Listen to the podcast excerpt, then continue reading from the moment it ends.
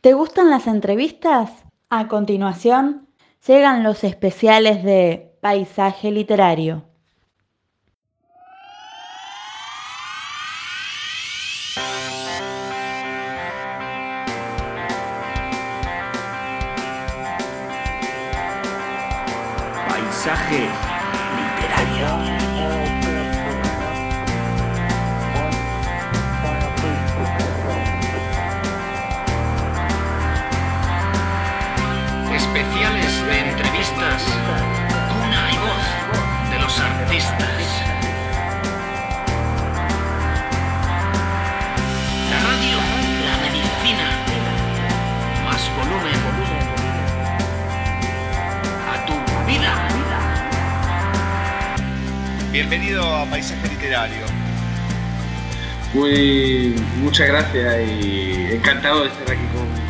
Contigo y con todos vosotros. Y gracias por la oportunidad, claro. No, pero por favor, por favor.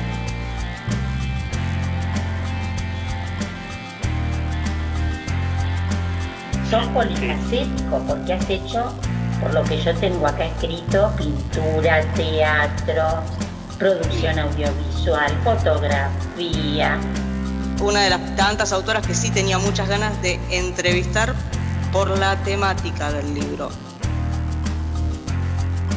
Primer relato, bueno, no sé si estará en el libro o no, pero ¿cuál fue eso que te impulsó? Bueno, abro el libro, mi primer relato, el tuyo, ¿no? Claro está. ¿Cuál fue y por qué?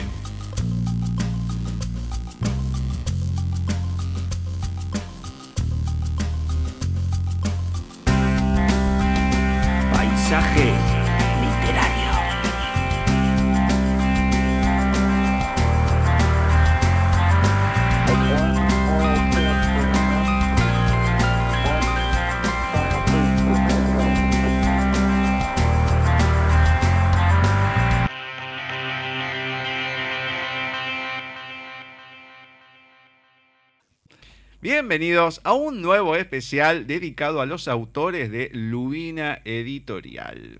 En este especial, el del mes de junio de 2022, vamos a estar charlando con Jorgelina Marcos, técnica en producción agropecuaria y licenciada en psicología.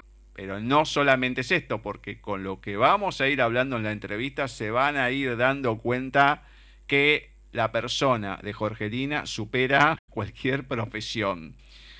Por el temple, por lo que ha hecho, pero por la manera de encararlo, más que nada. Me parece que mm, es importante tener gente así, no solamente formada como profesional, sino como persona, con una integridad para poder hacer ciertas cosas que no es para todo el mundo.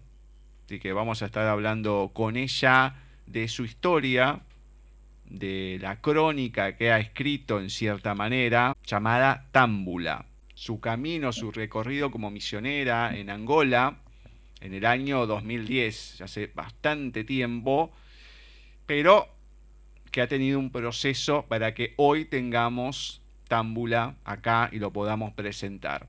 Vamos a darle la bienvenida a Jorgelina para que nos cuente el porqué de esta historia, de esta crónica de Támbula y el porqué de muchas cosas que se fueron encontrando o van a ir encontrando ustedes también en este libro. Bienvenida a Paisaje Literario, Jorgelina. ¿Cómo va todo por ahí? Muy bien, acá con un poquito de frío, pero Mm. bien, bien. Por suerte, muy bien. Por fin, porque me vienen refregando en la cara los que están del otro lado del, del hemisferio norte. No, que hace calorcito, que estamos arrancando el verano y todo. Bueno, alguien que no me hace sentir mal, por lo menos. Sí, acá estamos con un lindo fresco. No, no, terrible. No me imagino allá. Acá por Y lo acá menos, siempre dos grados, tres graditos Oh. menos tenemos. Dios mío. Buah. Prefiero quedarme acá con, con la humedad, con todo, pero que no haga tanto frío. Por, por lo menos el único consuelo que tengo. Mira lo que te digo.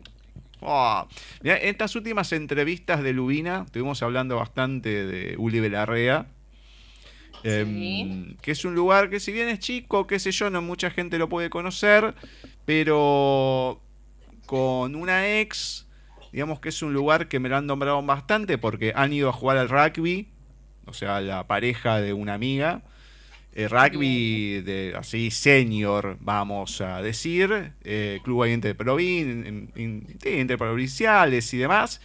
Eh, han, Sí. ha ido mucho a sacar fotos con un grupo, ella está asociada al club Vélez Sarfield, aunque no es de Vélez, no importa. Pero han ido mucho a sacar fotos ahí, también iba con el padre, y yo no me acordaba, pero después sí haciendo memoria, hasta me han llevado a mí a comer ahí todo, Claro. y, y me, me contaba que siempre que iba le pasaba, mm, le gustaba pasar por los salesianos a comprar dulce de leche con chocolate. Muy bien, sí, eso es nuestro. Y eso es bien nuestro. El rugby es de, digamos, de cañuelas, pero bueno, mucha gente después termina viniendo a Uribe porque, bueno, estamos a Claro. nada, 17 kilómetros y viene a la escuela a comprar. Eh, tenemos, digamos, de la zona como los mejores fiambres, el mejor dulce de leche y mucho, mucha oferta mm, de restaurante. Así que siempre cuando la gente te dice fui allá y seguramente vinieron a comer a Uribe, eligen, eligen bastante el pueblo para acercarse a, a comer. ¿Sabes qué? Mm, este, Ya me voy por otros lados en vez de la entrevista, pero ya que se da, ¿sabes que cuando fuimos nosotros, fuimos a un lugar, no me acuerdo cómo se llama, a lo mejor lo conocés porque tenía todos pósters de, de películas viejas, como de Antiojito y el demás. palenque. ¿El cual? El palenque. El pal ah, sí, tenés ra- ahora que lo nombrás, El sí, sí, me suena ese. Sí, Es uno de los más antiguos. Sí, Eh, fue un, un almacén de ramos generales. sí. Después pasó un tiempo a ser un bar. Eh, también tenía hotel con hospedaje. eh, y ahora es exclusivamente un restaurante. Pero bueno, tuvo toda su historia desde que se inició el pueblo, ¿no? Desde que Miguel Uribe Larrea hizo el diseño. Es una de las primeras casas que se construyen alrededor de la plaza y de la iglesia, que son los puntos históricos más importantes Claro. de, de Uribe.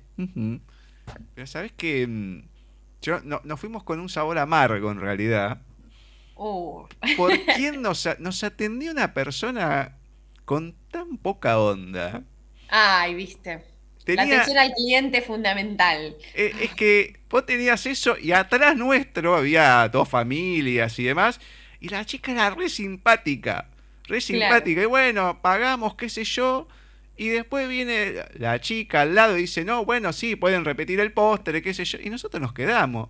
O sea, Claro. podíamos repetir un montón de cosas y demás. Y no nos dijo nada. Bueno, viste que son Uy. esas cosas. Nos quedamos con una calentura impresionante. Sí, o sea, porque ellos tienen, claro, ellos tienen un sistema creo que de menú. Vos podés comer a la carta, pero tenés Claro. un menú tipo libre y podés comer lo que quieras. Pero bueno, sí, obviamente, si no te lo explican, bueno, No, que- pero que el olvídate. sabe y el que no, no. Teníamos una bronca. O encima decir, che, poner un poco de ganas. pero Está bien, a lo Claro. mejor le tuvo algún problema, qué sé yo. Pero justo nos viene a tocar a nosotros y la otra es re simpática, todo. Y vos decís, bueno, dale, tenés ganas de darle propina. Y la otra decís, no, dale, dale, ponele onda, por favor te pido. Bueno.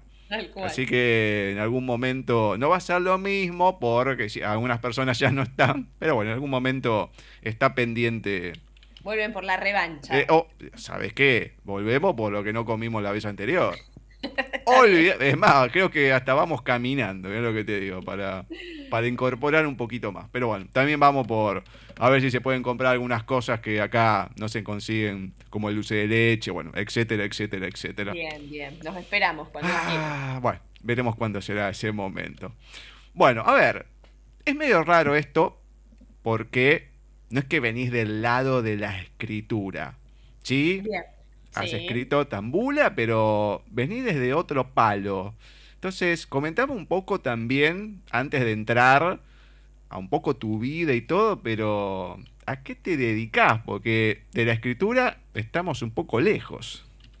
Sí, en verdad, em, bueno, yo en, en Támbula cuento un poco mi, mi- mi vida al inicio, así que les voy a contar algunas cositas importantes para saber eh, dónde estoy hoy parada, ¿no? Pero yo lo primero que hice fue, em, estudié acá en la escuela Don Bosco, eh, donde vos hablas del dulce de leche con chocolate. Exacto. Eh, y entonces yo desde la escuela terminé la escuela, que es una escuela técnica, así que al recibirme ahí me recibí como técnica en producción agropecuaria. Cuando terminé la secundaria, ahí yo me di cuenta que, porque yo entré con esta idea de cuando sos chico decís, quiero ser veterinaria, bueno, amo los animales, pero el sufrimiento del animal no lo puedo soportar. Entonces, bueno, como que dije, esto no es para mí. Y con, digamos, con un poco de experiencia en la escuela, con trabajo con jóvenes y demás, decidí estudiar psicología. Así que me, digamos, estuve viviendo, yendo y viniendo, viviendo un poco en Buenos Aires, estudié en la Universidad de Buenos Aires, soy licenciada en psicología. Actualmente estoy haciendo la maestría en criminología porque me gusta más la línea de la psicología jurídica. Mm, y, bueno, cuando estuve, digamos, estaba terminando la licenciatura en psicología, un compañero de un grupo de, jóvenes que hacíamos juegos, actividades para adolescentes, formación para, la vida y demás con, chicos de acá de Uribe, me dice, me propusieron irme a Angola, me dice. Y la verdad dice, no quiero ir solo, me gustaría ir con gente que, que me acompañe. Entonces me, preguntó si estaba interesada en ir a una charla. A mí me faltaba rendir dos materias y mm, le dije, bueno, dale, vamos a la charla. Así que bueno, juntó, en realidad le, preguntó a su novia, que, después ellos se casaron antes de irse, y a una amiga más. Así que fuimos a una charla, empezamos y yo, la realidad es que a veces uno dice, bueno, a mí me gusta terminar las cosas, empiezo algo y terminarlo. Entonces, de alguna forma dije, bueno, hasta que no me reciba, yo chicos no me voy. Me faltaban dos materias, era el 2009, y eran dos materias que la verdad que me habían resultado bastante pesadas, que era psicología del trabajo y psicología institucional, y dije, bueno, las rindo. Si las rindo, eh, me voy. Así que bueno, primero rendí una, después rendí psicología del trabajo, no le avisé a nadie, porque estaba como muy mentalizada en rendir, en eh, hacerlo bien y irme como decir, bueno, me pongo ese objetivo. Así que bueno, terminé en el 2009, en diciembre, y me recibí. Y cuando salí de recibirme, que justo era una materia, viste, que no la rindió nadie, viste, un desastre sola ahí rindiendo, no le avisé a nadie, porque, bueno, de, donde yo vivo hasta allá 80 kilómetros, no quería molestar a nadie.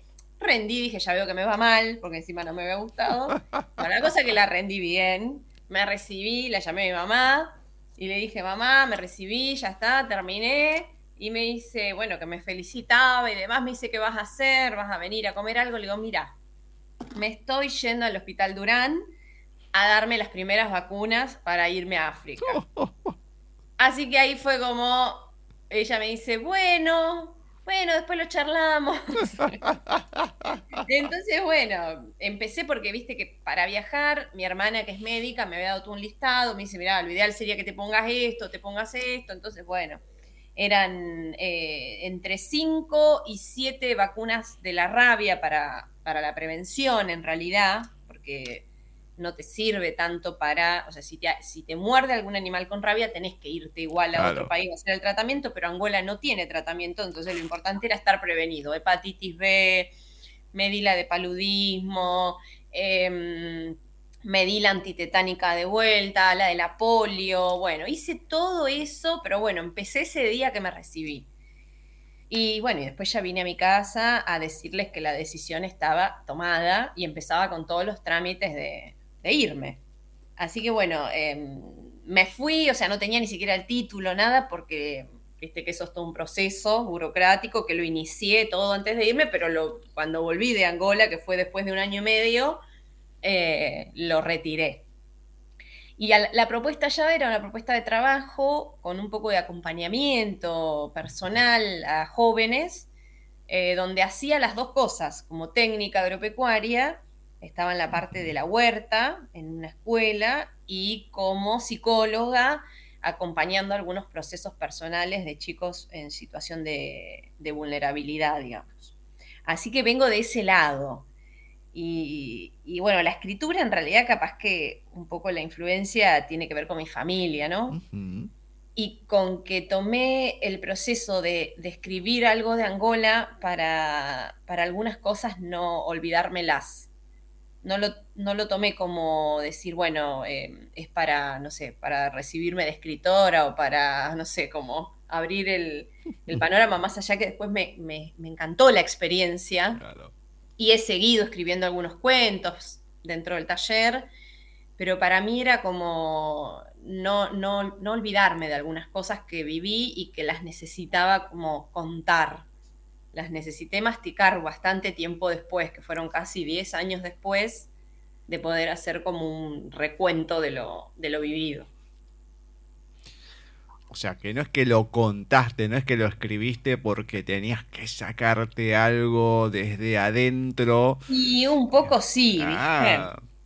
Es como, viste, vos decís, uno no viene de la escritura porque realmente no, no, no creo que que esté especializada en eso, ni, o sea, me cuesta, digamos, tuve mucho acompañamiento del taller, lo conté como muy desde lo que yo sentía y, siempre, digamos, cuando tenemos que hacer literatura, lo que nos dice nuestra profesora Claudia Cortalesi es, tiene que resultar, ¿no? Tiene que resultarle al otro. Entonces, bueno, tus compañeros que son los que te acompañan en el taller te van diciendo si hace el efecto que, tiene que hacer un, un texto. Pero bueno, fue un poco lo que me salió. Eh, pero bueno, es, algo que, lo necesitaba como dejar en, algún lugar escrito, plasmado y hacer como un breve resumen de algunas de las cosas que pasaron, porque realmente, como estuve un año y medio, pasaron más cosas, pero capaz que estas fueron como para mí las más significativas y las que tenía ganas de contar, ¿no? Que hay otras que capaz que uno se reserva, pero estas son las que más tenía ganas de contar un poco ya contaste, también aparece en el libro, creo que comenté también esta mm, cuestión de apertura que hubo en un momento que justo caíste ahí, que fue en lo que es el colegio Don Bosco, en la escuela salesiana. ¿Cómo fue? Porque una cosa es cuando eras chica, que dijiste que querías ser veterinaria y demás, todo lo que sea, pero esa apertura que hubo justo en ese momento que te tocó a vos, cómo se vivió o si eras consciente en ese momento de lo que se estaba dando, ¿no? La apertura hacia las mujeres de poder estudiar en el Don Bosco. Claro, tal cual. Eh, la verdad es que uno no... A ver, después, ahora con el paso del tiempo uno, uno lo ve, ¿no? Y ahora que está como todo mucho más eh, dicho del tema del género y las diferencias y demás, eh, lo, ves con otra perspectiva, ¿no? Yo en ese momento capaz que era chica e insistía a mi mamá que quería ser veterinaria, que quería ser veterinaria, y justo salía de la iglesia y, un cura que era amigo de mi familia eh, me preguntó qué quería hacer y bueno, y ahí yo le dije, y entonces mi mamá le dice, lástima que la escuela sea solo de varones. mi mamá, viste, siempre metiendo esos comentarios como diciéndole, a ver si se, a ver si se actualizan un poco. Y, entonces él dice, bueno, dice, ¿cuántos años tenés? Yo creo que tenía entre 7 y 8. Me acuerdo esa conversación saliendo de la misa con mis papás. Y me acuerdo que era chica, pero tenía como un recuerdo, viste, ahí muy marcado. Y me dice, mira, yo creo, me dice él, que para cuando vos tengas cierta edad, la escuela va a ser mixta. Y bueno, pasó eso. Yo justo, justo, justo eh, caigo en el, en el bendito polimodal. Y la escuela nuestra, la primaria, que era pública, tuvo que hacer, digamos, como un convenio con, eh, con una escuela secundaria. Y por la zona le tocaba a Don Bosco. Y ahí eh, Don Bosco hizo también un convenio con el Estado porque era una escuela totalmente privada y pasó a ser una escuela pública de gestión privada, que eso implica que la cuota em, en realidad no es una cuota, sino que es un aporte solidario que se le llama y el Estado le manda un X dinero para solventar. Entonces justo entré en el primer grupo, entonces cuando arranqué la escuela, yo digo, eran 200 varones y éramos 9 mujeres. Y también este planteamiento, si podíamos hacer todo lo que los demás hacían, ¿no? Porque la producción técnica implica manejar tractores, implica levantar bolsas de 20 kilos, implica eh, hacer la producción completa de, un ser vivo, o sea, desde que nace un conejo hasta que el conejo tiene que ser fainado para la producción de, no sé, un escabeche de conejo. Y todo eso nosotros lo tenemos que hacer igual. eh, la verdad es que dentro de, dentro de todos los profesores que tuvimos en ese momento nunca hicieron diferencia, al contrario, eh, pretendían que podamos como igualar a lo, a lo más que se pueda a los varones. Sí, obviamente que recibimos como, qué sé yo, como en todo lugar que entra gente nueva, en este caso mujeres que no había, de todo, te decían cualquier cosa, ¿viste? Pero bueno, la verdad que sobreviví, no fue algo para mí ni, traumático ni nada, se aprende a vivir.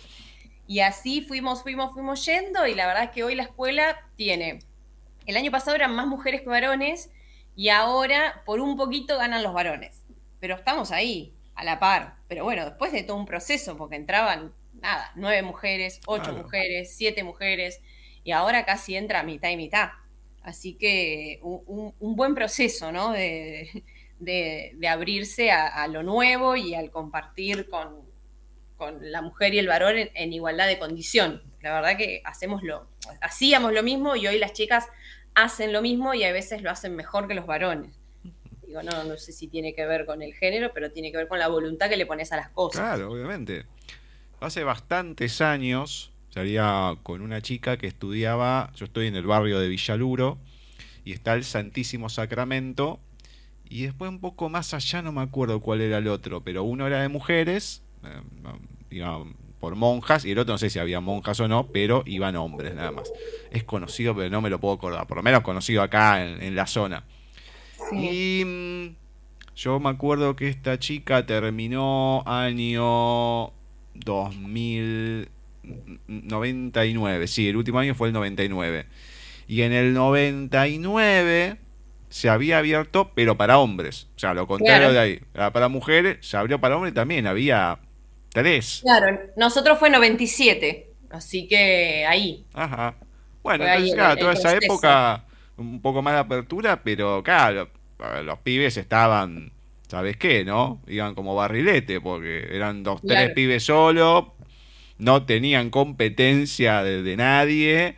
Claro. Y es una cosa distinta, a lo mejor te podés sentir también un poco no acosado, pero decir, uh, bueno, somos los únicos pibes, qué sé yo, y todo. A la inversa, a lo mejor sí, puede ser un poco más intimidante ser pocas mujeres y todos hombres, porque decir, bueno, pueden ser un poquito más lanzados los hombres, decir, uy, son pocas, tenemos que ganar alguna.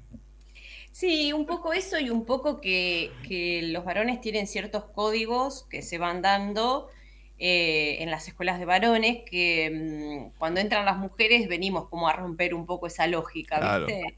Eh, hay como una cuestión más de cuidado, más de compañerismo, qué sé yo, el, varón grande contra el varón chico, como mostrando, viste, cierta como rivalidad o cierta superioridad. Y cuando estábamos las chicas, creo que eso también se cortó un poco, viste, si, si algún varón nuestro le hacían, de nuestro curso, le hacían algo, nosotras éramos las primeras en decir, che, los varones grandes están haciendo tal cosa a los menores. Y eso les molestaba mucho. Veníamos a romper un poco la lógica de ustedes son los grandes y nosotros somos los chiquitos.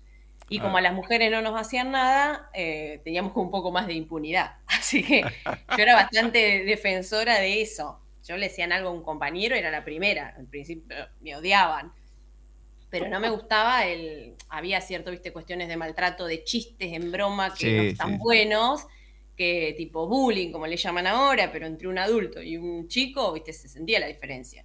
Y capaz que nosotras éramos un poco la, voz portante de cuidar a los más chicos. Por lo menos eso, eso es lo que yo noté como que no les gustó porque rompió un poco la lógica de eh, nada, de que después vos creces y le haces lo mismo a los chicos viste, como esta cuestión media rara de poder sí, sí, sí. Ah, ahora yo soy el grande, van a ver los demás. Claro, si a mí me pasó, a mí me lo hicieron. Pero no significa, que te lo hicieron a vos, aprendí a no hacerlo, viste, romper con esa lógica. Eh, me pasó mucho. Pero bueno, nada, después eh, sobrevivimos y nos fuimos como, sí, acomodando a, la situación y bueno, y se, se transformó en una escuela mixta que me parece que está muy buena y que de la provincia de Buenos Aires eh, es, para mí en lo que es escuela agrotécnica es la mejor. Pero bueno, es, es, una mirada que, lo pueden corroborar otras personas o no, pero, pero es interesante la escuela. acá te, te digo, cuando yo empecé el secundario, antes, en el 91, claro, mi hermano, mis dos hermanos, 10, 11 años antes lo habían hecho.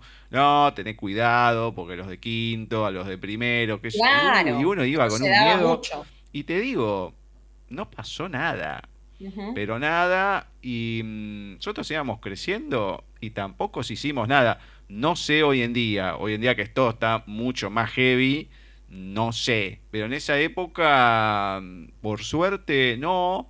Y a nosotros tampoco nos interesaba cuando estábamos ya en cuarto, quinto, ir a meterle presión a los demás, o sea, no nos importaba, estábamos entre nosotros, ya está, o sea, no nos preocupábamos. Bueno, vamos a ir a hacerle una maldad a los más chicos porque a lo mejor porque Claro. era, qué sé yo, otro tipo de colegio, no sé, hay otros que son más Sí, yo creo que clásicos ahora que no lo hacen. pasa, no pasa tanto y pasa en algunos colegios muy en particular, pero yo di clases de psicología y salud de adolescencia hasta hace un tiempito atrás y la verdad que no era algo que se veía esta cuestión del mayor contra los chiquitos.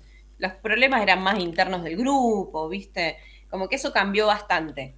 Eh, no sé con qué tiene que ver el cambio, pero se dio y está bueno, porque una cosa es que vos tengas un problema con alguien de tu misma edad y otra cosa es que hagas algo con chicos chicos, ¿viste?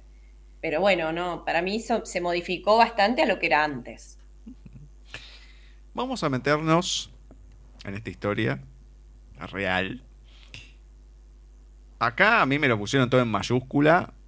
A mí me suena tambula, pero es tambula, por lo que dijiste vos. No, al revés. No, en realidad es támbula, Támbula, pero está, porque, mm, porque es uno de los dialectos que, o sea, está en dialecto de uno, o sea, Angola tiene como 27 dialectos.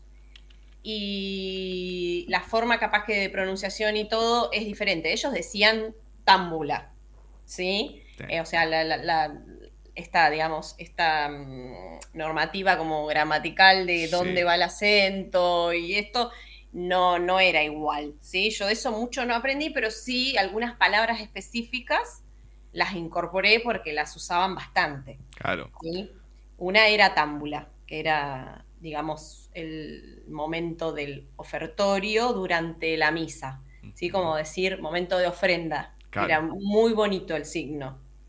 Así que por eso es támbula. Támbula, muy bien. No, no, porque acá como estaba todo en mayúscula, claro, el lector de pantalla me lo lee tal cual está escrito, entonces támbula, ah, pues, y encima sonaba. Eh, tambula, qué sé yo, pero está bien, támbula. Entonces lo, lo Támbula. reformulamos. Muy bien. Ahora, comentaste un poco el por qué escribirlo, pero pasaron varios años. ¿Qué pasó? Que, mm, está bien, empezaste el taller a lo mejor, pero ¿por qué escribirlo en ese momento, 10 años después también, para no olvidarte y demás? Pero más allá de eso, tuvo que haber habido algo más que impulsó y decís, bueno, ahora es el momento, ahora lo tengo que escribir. ¿Cómo fue eso? Y un poco creo que tuvo que ver que yo estaba capaz que en un proceso personal de estar como más reencontrándome con mí misma y, y necesitaba como un espacio de, digamos, de, de poder canalizar ciertas cosas. Entonces, en vez de ir a terapia, utilicé la, la metodología de la escritura. Eh, tenía algunas pequeñas cosas escritas eh, de cosas que te van haciendo como ruido o que te parecen, no sé, como similares a cosas que te han pasado. Y había escrito, por ejemplo, el primer texto que escribo es Óbito. Mm, Eh, entonces, bueno, nada, tenía que ver con, con un proceso de, de muerte y, y lo tenía como muy fresco porque fue como el primer día que lloré en, en África. No sé si tuvo que ver un poco eso, ¿no? De que estaba en un momento personal, que necesitaba como descargarme un poco, como armarme, como, como pensar un poco más en mí. Y, y bueno, creo que un poco que ver eso es lo que me, me motivó, ¿no? De decir, esa fue la primera vez que lloré, porque la verdad es que no, no, no había llorado ni cuando me fui, no había llorado, no había hecho ningún proceso, viste, que a veces la gente se despide, como sabes que te vas un año y que claro. nada, pero creo que tenía que ver un poco con eso. Y el primer, el primero, digamos, el primer texto que escribí fue Óbito y, y- y después fui escribiendo los demás. Lo que hice después fue como armar la cronología de cómo me habían sucedido las cosas para que se entienda, porque si no era como bastante complejo también para el lector, que no queden textos sueltos de cosas que habían sucedido, sino armarlo lo más eh, cronológicamente posible. Y mi cuñado estaba yendo al taller, eh, me dijo, ¿por qué no venís? Porque yo le había mostrado algo, me dice, ¿por qué no venís? Así empezás como a darle forma a eso. Y también era muy cerca de la fecha, o sea, fue un año antes que arranqué a escribir, eh, de la fecha que se cumplían los 10 años de, de mi viaje. Así que bueno, ahí como que bueno, dije, bueno, me voy a poner como objetivo esto. Le doy para adelante y lo tengo que terminar. Pues soy en eso bastante metódica. Arranco algo y mm, lo tengo que terminar. Así que ahí arranqué Támbula, la verdad que me ayudó mucho el estar en el taller, creo que eso te ayuda, te motiva, te mm, da herramientas nuevas, te hace escuchar el proceso de otros compañeros y, creo que con todo ese acompañamiento termina escribiendo eh, cualquiera que pueda participar del taller porque la verdad que es un espacio que te, te motiva mucho y te ayuda a ordenar algunas cosas que capaz que en tu cabeza están pero están desordenadas y necesitan una lógica. Entonces, eh, creo que eso me ayudó bastante. Hablando de lógica, porque vos contás que te dicen para ir, bueno, sí, si apruebo, que esto, que el otro, ta, ta, ta. Ahora, antes de eso, porque uno puede tener la idea, decir, lo quiero hacer y demás, decirle a la otra persona, pero es difícil que mm, o sea, es difícil tomar esa decisión de ir a un país cualquiera sea de África, ayudar y todo, no es para cualquiera. Pero más allá de la persona, ¿cómo es la formación que vas teniendo para llegar a ese momento y tomarlo en cuenta? Pues si contás, a lo mejor desde la parte religiosa, con tu familia, lo que es el Colegio Don Bosco, que también, pero cómo es el, la formación que vas teniendo como persona a lo largo de tu vida para cuando llegas a ese momento, no decir, no, estás loco, estás mamado, ¿cómo voy a ir? Yo diría algo así, ¿a dónde? No, no, no, déjame, yo te ayudo de acá, te mando algo, no te preocupes. No, ni, ni loco me meto ahí. Imagínate que no me había un lugar en carpa. Así que imagínate que menos que menos pero eh, por una cuestión personal. Entonces, ¿cómo te vas formando vos como persona para llegar a ese momento y tomarlo primero en cuenta y después decidir ir? Sí, en eso obviamente que tuvo mucha, mucha influencia, bueno, mi mamá y, mis hermanos. Em, nosotros somos una familia de ocho hermanos. Eh, mi mamá es muy religiosa. Eh, ella igual no estaba de acuerdo con que yo me vaya, ella es de, la, de las que piensa que las cosas hay que hacerlas eh, acá, en el barrio, en el pueblo, en donde sea, porque ella siempre participó de Acción Católica, ella era más de esa línea.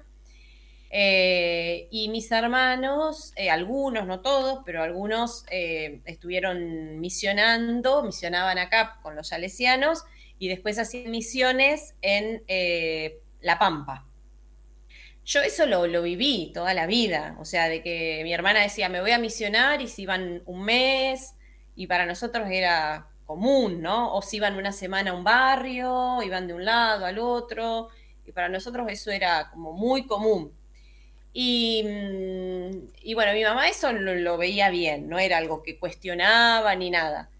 Y después em, yo siempre estuve en un grupo de adolescentes, de jóvenes, haciendo así campamentos, juegos, bueno, actividades, comidas para compartir, momentos y demás.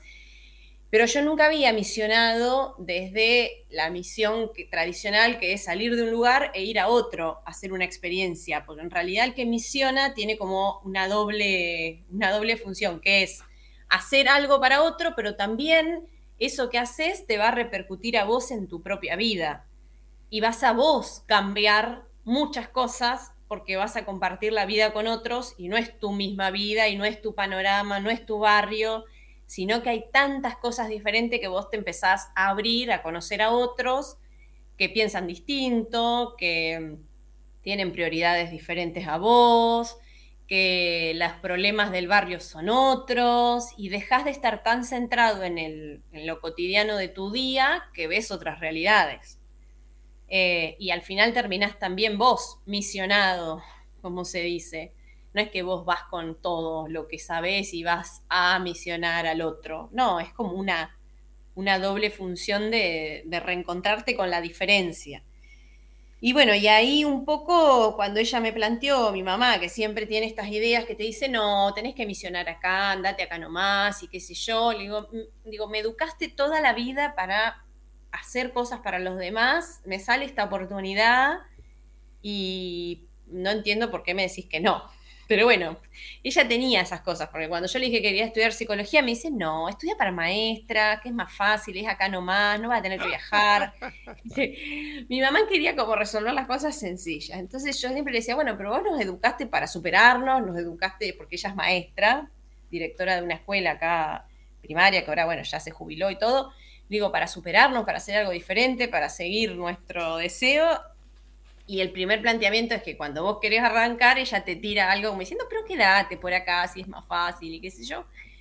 Y bueno, le dije, mira, la verdad que yo eh, tengo decidido irme. Bueno, fue la primera que me dijo que no, que no le parecía. Y después hablé con mi papá, que mi papá falleció hace cinco años.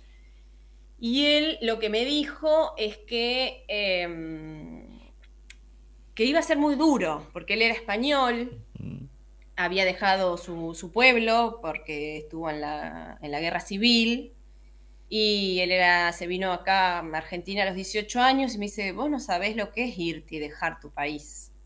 No va a ser fácil, no va a ser sencillo, vas a, vas a extrañar y vas a ver las diferencias que te van a doler, las diferencias como culturales, ¿no? Y me dice, pero bueno, si es tu decisión, él fue como un poco más abierto. si es tu decisión, a veces el miedo de ellos era que veían que yo me iba y no volvía. Su, miedo era ese, me dice, vos te vas a ir y no vas a volver. Eh, no, no, le digo, mira, voy a hacer la experiencia y después vengo. Eso era, esa era mi idea, ¿no? Así que creo que eso nos, nos fue formando a, mis hermanos y a mí para las distintas cosas que cada uno encaró, ¿no? El poder eh, siempre buscar algo para hacer, algo para hacer para el otro, eh, experiencias nuevas que te nutran como, ser humano. Y, eso también me dio, creo que, bastante fortaleza a nivel emocional. No, no la pasé mal, digamos. A ver, había momentos que sí, la pasabas mal, pero bueno, volví por una cuestión física. Volví porque ya había bajado mucho de peso, bueno, me enfermé muchas veces, entonces, bueno, pero no me sentía tan, tan mal como decir no lo pude soportar. Hubo gente que se volvió antes porque no es fácil, es otra cultura, otra forma de pensar, cosas que a veces la gente se cuestiona y, lo toma siempre a mal. Y bueno, yo era bastante como abrir la cabeza, no estoy en mi país, estoy conociendo otra cultura. Alguna cosa podemos cambiar, no podemos cambiar todo y aceptar, ¿no? Aceptar que eran diferentes. Entonces creo que eso me ayudó bastante a, tomarme las cosas de una forma. Y calculo que estudiar psicología y trabajar mucho la disociación instrumental que, usamos los psicólogos también me ayudó. Yo calculo que todo ese, historial hizo que me, me, pare ante la experiencia diferente, que si hubiese ido más chica, por ejemplo. Claro. Eh, me parece que eso, eso me, dio bastante fortaleza y bueno, volví por cuestiones de salud, que ya no, no, ya el cuerpo era el que no me respondía tanto. Sufrí mucho el tema de la alimentación, por ejemplo, la comida. Así que bueno, un poco el motivo tenía que ver con, que me, me, había venido muy abajo de peso, que me enfermaba muy rápido. Así que bueno, fue un poco todo ese proceso que me ayudó a por lo menos llegar al año y medio y terminar algunos pequeños proyectos que había planteado y tenía como para hacer tres años de experiencia. Pero bueno, no, volví, volví porque ya no, ya no estaba, ya no estaba para estar allá, ya no brindaba lo que tenía que brindar y, y responder como tenés que responder porque es una demanda de trabajo bastante intensa. Exacto. Antes de continuar, yo creo que me hagas, vamos a hacer un, un, pequeño fragmento de historia, por lo menos, porque yo creo que se va a entender un poco más la cuestión de las misiones y demás. Uno conoce dentro de lo que es el catolicismo mucho, mm, digamos, de lo que se diferencia son los jesuitas, pero también están los salesianos, que es de, esta parte donde estás vos, que estudiaste, que están más influenciados y demás. Don Bosco, los salesianos, contame un poquito sobre ellos y también para la gente que no lo sepa, para que se vaya empapando. Si estuviese Ceci acá, estaría con cuchillo y tenedor porque le encanta. Ella estuvo muchos años enseñando en colegio religioso y se sabe vida y obra, pero de todo y le apasiona además. Así que le mandamos un saludo a Ceci que no, pudo estar, pero si no hubiese sido una charla, pero interesante desde otro ámbito, escucharlas las dos hablar en ese sentido. Pero bueno, estoy yo que soy un poco más neófito en ese sentido. Entonces, comentanos un poco sobre los dos, ¿no? Don Bosco y los salesianos en sí. Bien, eh, Don Bosco es un, era bueno, un cura italiano que mm, venía de la línea de los franciscanos. Y él lo que decía que el futuro, digamos, eran los jóvenes. Ese era como su lema, ¿no? Eh, desde chico tenía como la, la, mm, la habilidad de hacer cosas, de entretener a sus compañeros y él decía que lo que había que hacer era que los jóvenes estén siempre alegres, que son como las frases fundadoras de él. Y bueno, él lo que hizo fue estudiar con los franciscanos y a lo último terminó, digamos, a lo último desde su experiencia de, cura, digamos, eh, con ellos, empezó a trabajar con jóvenes. Y él lo que decía era que lo importante era... Em, ofrecerle a los jóvenes, en ese momento en Italia había mucha juventud en situaciones de calle, de robo y demás, ofrecerle a los jóvenes eh, oficios, ¿sí? que eh, haya escuelas, escuelas con oficios y que los chicos puedan tener y aprender algo para la vida adulta. Entonces, casi todas las escuelas salesianas eh, que él fue fundando desde Italia después para acá, tienen como esa orientación, ¿no? Eh, una orientación que esté abocada al oficio, al trabajo. Y en su momento, cuando él tiene, él tiene unos libros que son de los sueños, porque él tenía muchos sueños que, eran premoniciones, donde eh, Dios le iba marcando qué cosas eh, eran buenas hacer. Él había soñado con la Patagonia y entonces empezó a mandar desde Italia algunos em, que ya lo seguían a él con esta línea de trabajo con los jóvenes, los mandó a Argentina a ver qué podía llegar a ser acá en, Argentina, porque era uno de los países que él había soñado. Y, más o menos en 1890 y ponerle en el 90 por ahí, uno de los salesianos entra en contacto con nuestro fundador, con Miguel Nemesio Uribe Larrea, eh, porque Miguel Nemesio quería que acá se construyan escuelas, construyó, en realidad lo que él hizo fue donar tres predios para construcción de escuelas, donó material, eh, hizo una escuela eh, en la misma iglesia y contactó a los salesianos porque un obispo le dijo, mira que ellos se dedican a la educación y al trabajo. Entonces este obispo le hizo la conexión con los salesianos y ahí los salesianos en 1894 vinieron a Uribe a eh, hacer la escuela Don Bosco, una de las primeras escuelas Don Bosco de, acá de la zona de Latinoamérica. Eh, y era una escuela que tenía que tener oficios. Entonces, lo que, entre lo que decía Don Bosco, ¿no? Del trabajo y lo que decía Miguel Nemesio Uribe Larrea era, él quería que los hijos de extranjeros que venían a Argentina aprendan a trabajar la tierra. Entonces, conjugaron justo y de esa manera se creó, por lo menos nuestra escuela tuvo como ese origen. Y después hay escuelas en todo, en todo el país. En Angola los salesianos hace menos tiempo que están, eh, más o menos, eh, creo que están entre los, creo que 45 años que están en Angola, y allá en Angola también pusieron centros de, eh, de escuelas de oficio.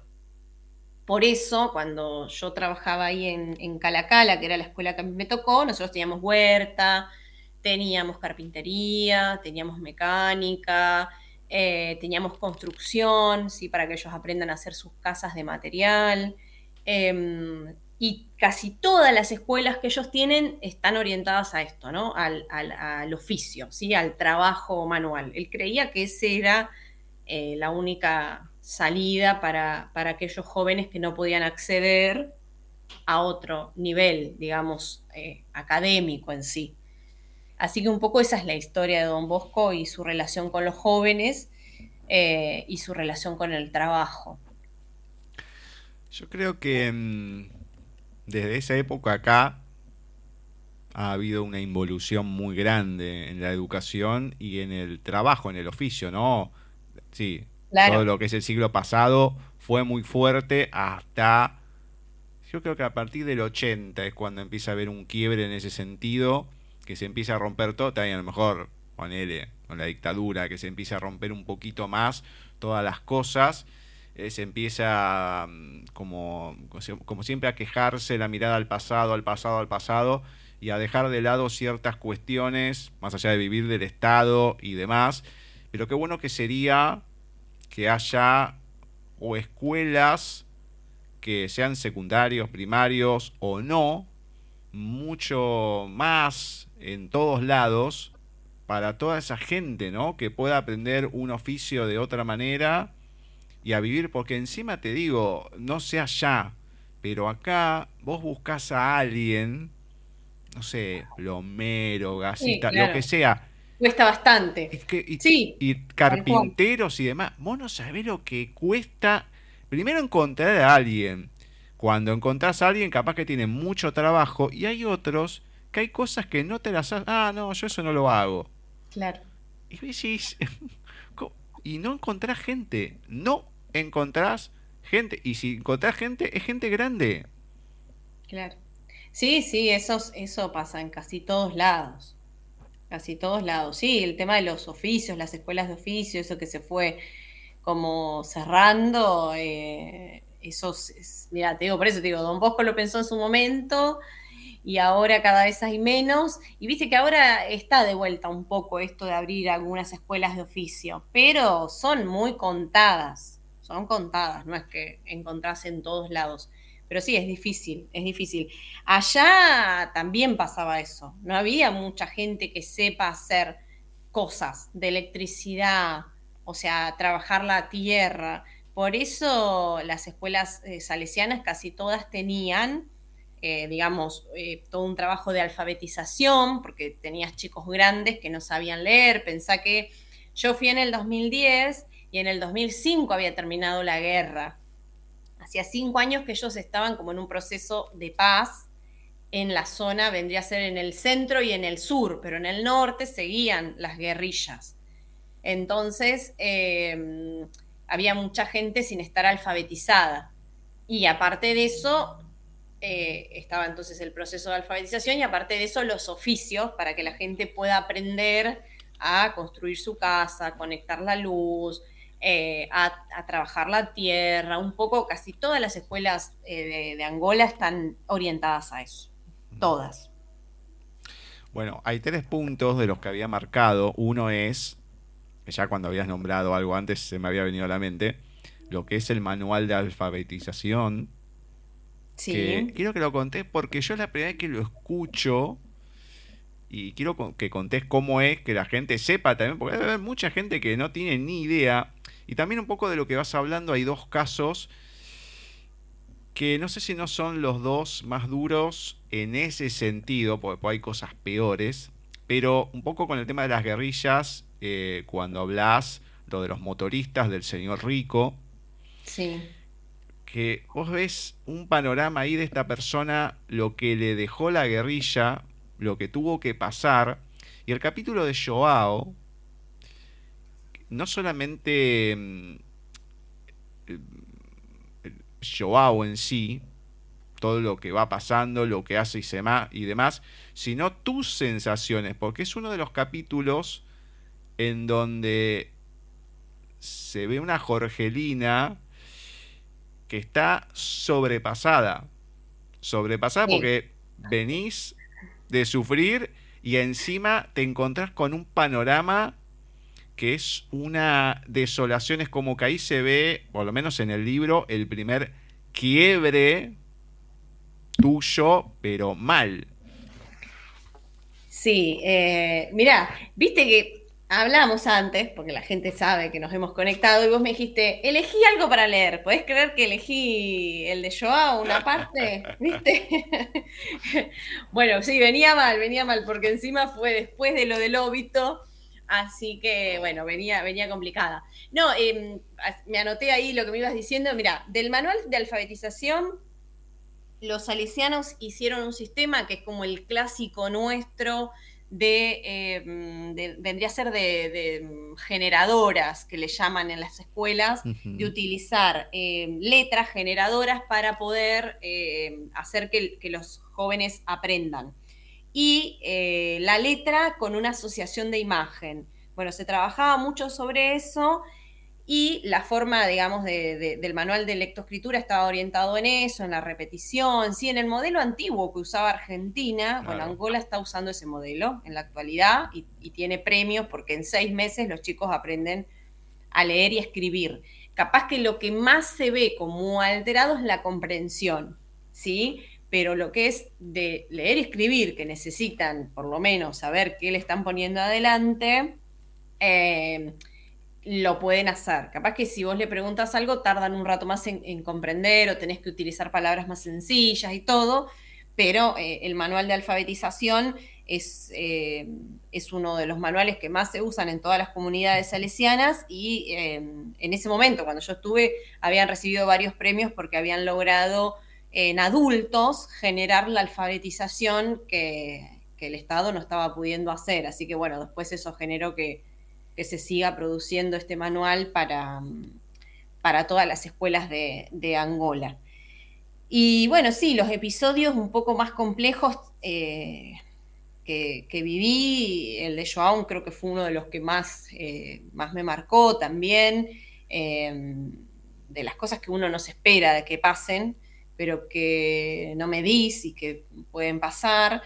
Y, bueno, y lo del señor Rico también, ¿no? Que fue uno de mis primeros, creo que fue uno de mis primeros pacientes, el señor Rico, eh, que era un, bueno, una persona que manejaba los, los autos de casa, era nuestro chofer, eh, que tenía grandes problemas con el alcohol. En Angola hay un gran problema con el alcohol, la verdad que era uno de los grandes conflictos que teníamos. Y, bueno, el tener que viajar con él alcoholizado, el tener que rogar de llegar a casa, porque uno se da cuenta que le había cambiado el carácter. Eh, y digo, y, la política de Estado que, vos veías que el agua salía más cara que una cerveza, ¿no? Sí. Em, que era, eso era bastante significativo, que vos compres una botella de agua y una botella de cerveza y más barata la cerveza, como bastante eh, significativo y calculo que tiene que ver con algún tipo de política pública de que la gente consuma, ¿no? Exacto. Em, pero bueno, el señor Rico sí fue, fue una experiencia y fue creo que uno de mis primeros pacientes, pero muy complejo, muy complejo porque, por ejemplo, psiquiatra ya no había, trabajábamos con un médico argentino que era clínico, que podíamos llegar a darle algún tipo de medicación para que él eh, baje esa ansiedad que tenía por el consumo, pero bueno, allá de eso falta muchísimo. Y claramente no es la prioridad la salud mental. Eh, la prioridad a veces son los niños y otras cosas, ¿no? Por eso muchos de los que van a hacer misión son pediatras eh, o clínicos generales y demás. Pero, por ejemplo, psiquiatra, ni contar. O sea, imagínate que acá en Argentina te gusta conseguir un psiquiatra, imagínate allá que no conseguíamos. Eh, así que, bueno, la historia de, Rico sí es, es, bastante significativa y yo en eso considero que casi que fue uno de mis primeros pacientes. Y bueno, justo te había elegido un fragmento de Joao, pero. Ah, vamos a hacer una cosa. El de Joao vamos a dejarlo para más adelante, entonces. Dale, llegando al final, porque ah, si viene el fragmento y todo, no, no, es interesante ahí. Una de. Mm, cuando hablabas de la prioridad de los chicos, que eso se tiene un poco acá, más allá de- del capítulo de Óbito y mm, un poco cómo lo describís, porque vos podés contar la situación de- del primero que te toca y demás y lo que impacta, pero que eso no es lo que más impacta. O sea, que ya la situación en sí, todo cómo se da, ya uno lo golpea. Para ellos es natural, a uno lo golpea. Pero el tema es la comparación, es que uno acá, sí, bueno, me preparaba como cuando iba, que era chica, mi mamá me llevaba, el de la tía, acá, de allá y Ah, todo. sí, sí, sí. pero como que allá es moneda corriente, sí, ves que todos tienen 8, 10, 20 hijos, pero que las muertes son prácticamente diarias.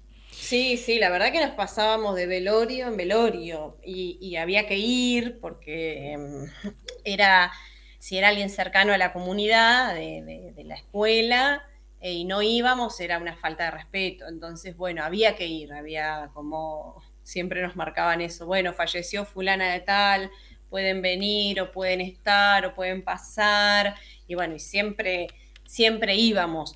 Capaz que yo lo que no estaba preparada para ver tantas muertes de niños, no, no lo había pensado así, ¿no?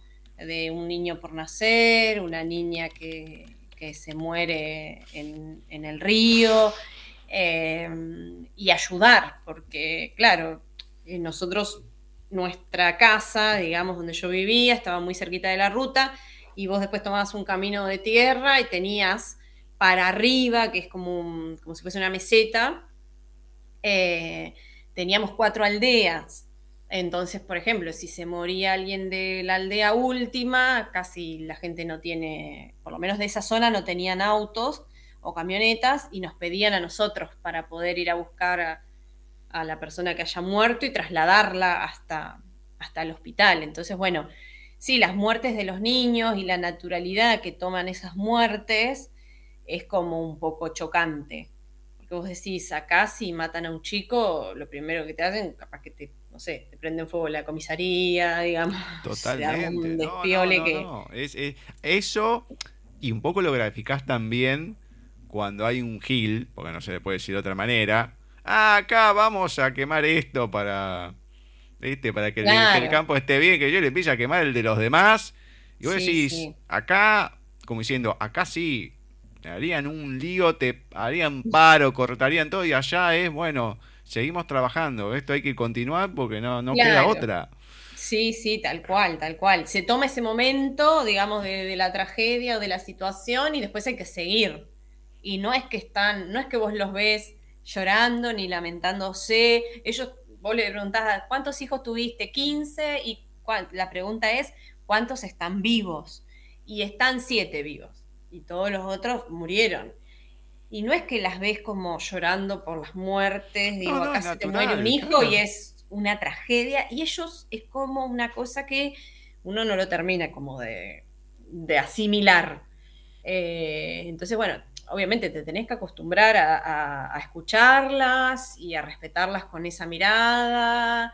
Eh, sí, que, que en una parte del, del libro lo cuento de que algunas habían querido empezar a cuidarse. Sí. Entonces venían a preguntar, ¿qué haces vos para no tener hijos? Entonces, porque bueno, yo ya en esa época tenía 24, 25 años y yo, y hoy no tengo hijos y decidí no tener hijos. Y te preguntan, ¿por qué no vas a tener? ¿Por qué? ¿Qué te pasó? ¿Qué tenés? Todavía me siguen preguntando, porque con algunos me escribo y me dice, ¿y tuviste hijos y te casaste? Porque eso lo tienen como muy arraigado. Y, y tener un hijo es una bendición, y no tener un hijo es casi una maldición de Dios.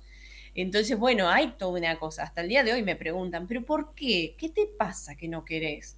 Y para nosotros hoy es tan común decir, yo decidí no tener hijos, que ellos no lo pueden comprender y creen que uno no está bien, que uno no es feliz, que uno, bueno, tienen toda esta cuestión Claro. eh, bien Bueno, arraigada. Acá también, ¿eh? Acá también pasa. Sí, tenés sectores que todavía pasa, pero no es, no es tanto. Siempre hay alguno que otro que te hace ese comentario. pero, pero allá es peor, allá estás mal mirada. O sea, estás, estás como mal vista, que ya estás vieja, que ya no vas a tener hijos, que, que- que estás como castigada. Lo ven desde otro lado, ¿no? Eh, acá es como, no sé, la mirada no, no, no es, me parece tan, tan desde ese lado, sino decir, uy, pobre chica, no va a tener, o no sé qué. Allá es como mal visto, como si estuvieses maldita, ¿no? Porque tienen todavía esta creencia de, Sí. de las brujerías, del, del fetichismo y de, de cosas que, que- que suceden, feticismo le dicen ellos. Y, mm, y bueno, y ahí se ve un poco más marcado. E- El de los hechizados es mortal. Hay un capítulo Sí, que habla de un hechizado. Sí, porque venían a pedir ayuda. Y nosotros, viste, decíamos, bueno, ¿qué hacemos? Porque vos decís, ellos vienen siempre a pedirte ayuda, un consejo, algo, y vos decís, bueno, hagamos qué hacemos y lo bendecimos, viste, porque ya decíamos, bueno, buscan mucho al, al cura, buscan mucho a los misioneros, Claro. Eh, así que bueno, e- es, es todo un proceso y, y bueno, hay que estar, hay que estar con ellos, con, con esto que creen y, y acompañar, qué sé yo. No, No, no, sé no. si, La si gente hicimos lo digo. mejor, pero No, no, no, no. Yo le digo a la gente, cuando lleguen a, a una parte determinada, no, no, se van a morir. Se van, creo que es la parte de entre toda la, más allá de la peripecia, la tragedia que uno va viendo y todo, hay una parte en concreto con un hechizado con Lucas que es mortal. sí. Mor- mortal, porque Encima a Lucas que le encantaban esas cosas y yo le decía, no hagamos esto. Y dice, vos decís, no, no, no, no, hagámoslo porque él necesita, porque vas a ver, ya va a poder hablar, porque claro, se había quedado supuestamente mudo, porque lo habían hechizado y qué sé yo. Y él se prendía en todas esas cosas y nada, la verdad que la comunidad lo quería mucho y lo respetaba mucho, entonces siempre venían a pedir ayuda por una cosa, por otra. eh, así que bueno, siempre estábamos ahí, la comunidad era, era un punto de referencia para, por lo menos para esas cuatro aldeas que teníamos nosotros cerca, eh, no sé, para sacar agua, para un montón de cosas, ¿no? Que, que acompañaba a la escuela. Vos sabés que hay un muchacho que me viene a ayudar con la rehabilitación de las piernas y es evangélico. Eh, mi hermano es pastor, qué sé yo, de, de esa iglesia, bueno, y viene. Ah, La verdad que yo me mato de risa. O sea, no es de la persona que no podés hablar de otro tema. Claro. Entonces él estuvo, pasó por 10 millones de cosas, entonces bueno, tiene calle y no se olvida de todo lo que pasó, no es que, ah, no, ahora ya esto no existe y demás. Y no sé qué estaba diciendo, y entonces se reía, ¿no? Como diciendo, no, no, no, no soy yo, no sé qué dijo. Y me acordé de una, de la frase que decían los 80 eh, Olmedo, eh, con el mano santa que decía, el diablo se apoderó de Meu. Y se empieza a reír diciendo, dale, no me estás es- como diciendo, dale, es una excusa lo que estás diciendo. Hiciste porque lo Claro. hiciste y fuiste consciente, no digas que, ay, no soy yo, que esto, que lo otro. Entonces me lo imaginaba un poco, un poco Sí. así. No, no, la gente se, se va a acordar de esto. Cuando vea esa parte. viste, era una moneda corriente esto, ¿no? Del demonio se apoderó de mí, viste, te mandaste una macana y era el demonio, viste, no era, no era yo. Claro, Pero ¿cómo bueno, te vas a hacer cargo? Claro, no hacerse cargo, bueno, pero sí, sí, sí, bastante, bastante particular el pueblo con esa, con esas creencias, ¿no? Así que bueno, era cuestión de conocer, respetar, no, no, no pretender cambiar, porque era muy difícil. De a poco podías ir como hablando con los jóvenes, que capaz que tenían otros pensamientos, pero con la gente grande había que, nada, acompañar, acompañar y bueno, estar. Un poco lo que ibas contando, pero te voy por otro lado. Esta cuestión del óbito, del primero que tuviste. Después, bueno, uno no lo ve porque no seguís, pero lo que se puede imaginar. Lo de la nena de tres años, uno ve ahí a una Jorgelina paralizada. Que la Sí. supera la situación, que no sabe cómo hacer. Entonces, van pasando varios momentos y es muy difícil que una persona no se vaya rompiendo por dentro con cada cosa que ve. Porque son cosas que uno a lo mejor no está acostumbrado. Pasa acá también en Argentina con muchas cosas, desgraciadamente. pero el no tener un contacto a lo mejor tan directo y que sea tan cotidiano, entonces es como que, bueno, no, no, es lo mismo. Entonces ahí es moneda corriente y es una cosa, otra a lo que uno no está acostumbrado y a lo largo del tiempo. Entonces, ¿cómo te vas rearmando para seguir adelante durante tanto tiempo, un año y medio, más allá que después volviste por una cuestión física y demás, pero ¿cómo te vas rearmando cada día para seguir después de tantas cosas que vas viendo? También a lo mejor en algún momento ya te acostumbras o las asimilás a lo mejor, pero esos primeros momentos, no importa los que sea, ¿no? De cosas que van pasando nuevas y que son track de quiebre, pero mal ¿Cómo, ¿Vos me vas haciendo? del, momento que, estuve allá, de cómo me iba armando. Claro, eh, claro, claro, con todos estos ah. momentos que vas pasando, yo nombro estos dos, ¿no? Pero debes haber tenido miles de cosas nuevas que uno se rompe por dentro por cosas que vas viendo y que, que no podés hacer nada o que no, no podés creerlo o, lo que sea, pero que un, para uno es un impacto. Entonces, es un quiebre en uno ellos están acostumbrados, para uno es un quiebre, entonces vos calculo que en esos momentos te vas rompiendo internamente y te tenés que rearmar para seguir. ¿Cómo se hace? Mira, yo creo que un, poco tiene igual que ver, yo mi personalidad es como bastante, soy bastante pensante, bastante distante, tomo bastante como recaudos para, para cuidarme, pero algo que me hacía bien y que en esos momentos que capaz que uno estaba como un poco más dolido era eh, juntarme con, los compañeros que compartía, porque yo tenía en, la casa donde estaba un grupo de argentinos, un brasilero, después a unos kilómetros estaban los chicos que yo, eh, con los que yo me vine, digamos, de Argentina para allá, así que a veces los iba a ver a ellos. Creo que el estar con otros, el poder hablar, el poder contarnos qué nos pasaba, el poder pensar.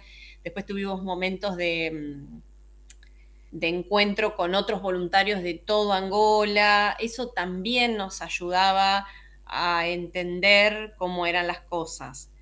Em, y después que pasaban también cosas lindas. Entonces, para nosotros eh, no era todo feo, era era una mezcla de emociones, de sensaciones, eh, que bueno, que, te ibas rodeando de todo e ibas intentando comprender la, variedad del, país, de la cultura, de las mujeres que, las veías luchando por, sus hijos, por sus cosas, porque bueno, es un país muy machista.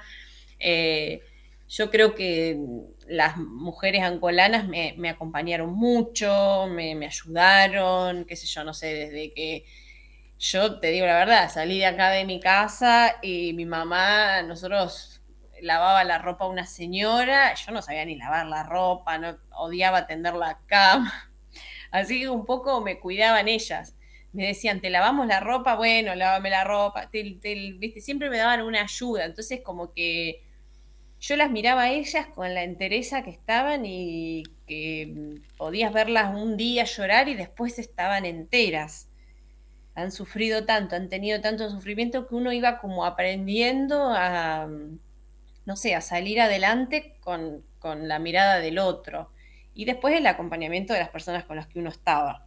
Y después teníamos algunos retiros espirituales que eran dos por año, donde hacíamos como un poco de, catarsis, de acompañamiento, de fortalecimiento personal, porque sí, había cosas como muy fuertes y, y saber que, tenías esos espacios te, te, hacía bien. Y había gente que, bueno, llamaba al cura que teníamos a cargo y pedía irse, por ejemplo.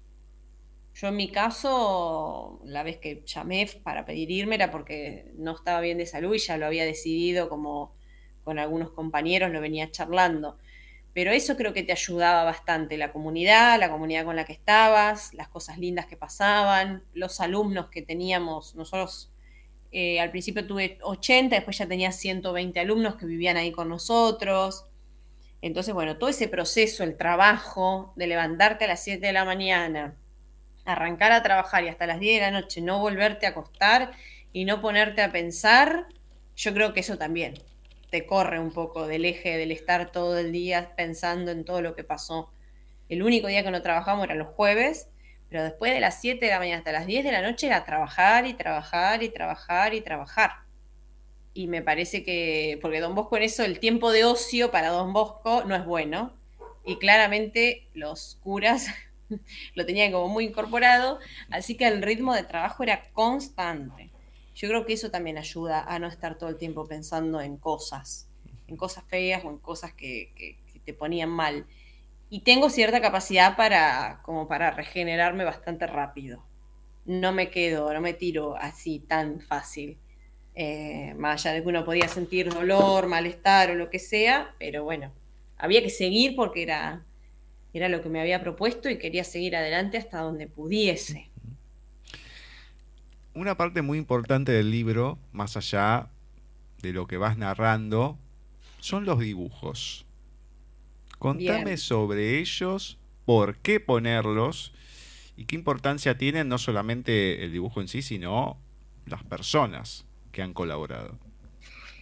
Mira, creo que los dibujos eh, los decidí para poder mostrar algunas cosas de Angola, em, para que algunas cosas em, se las puedan, digamos, uno cuando lee se imagina, ¿no? Se imagina todo lo que hay del otro lado, de la historia que van, van relatando.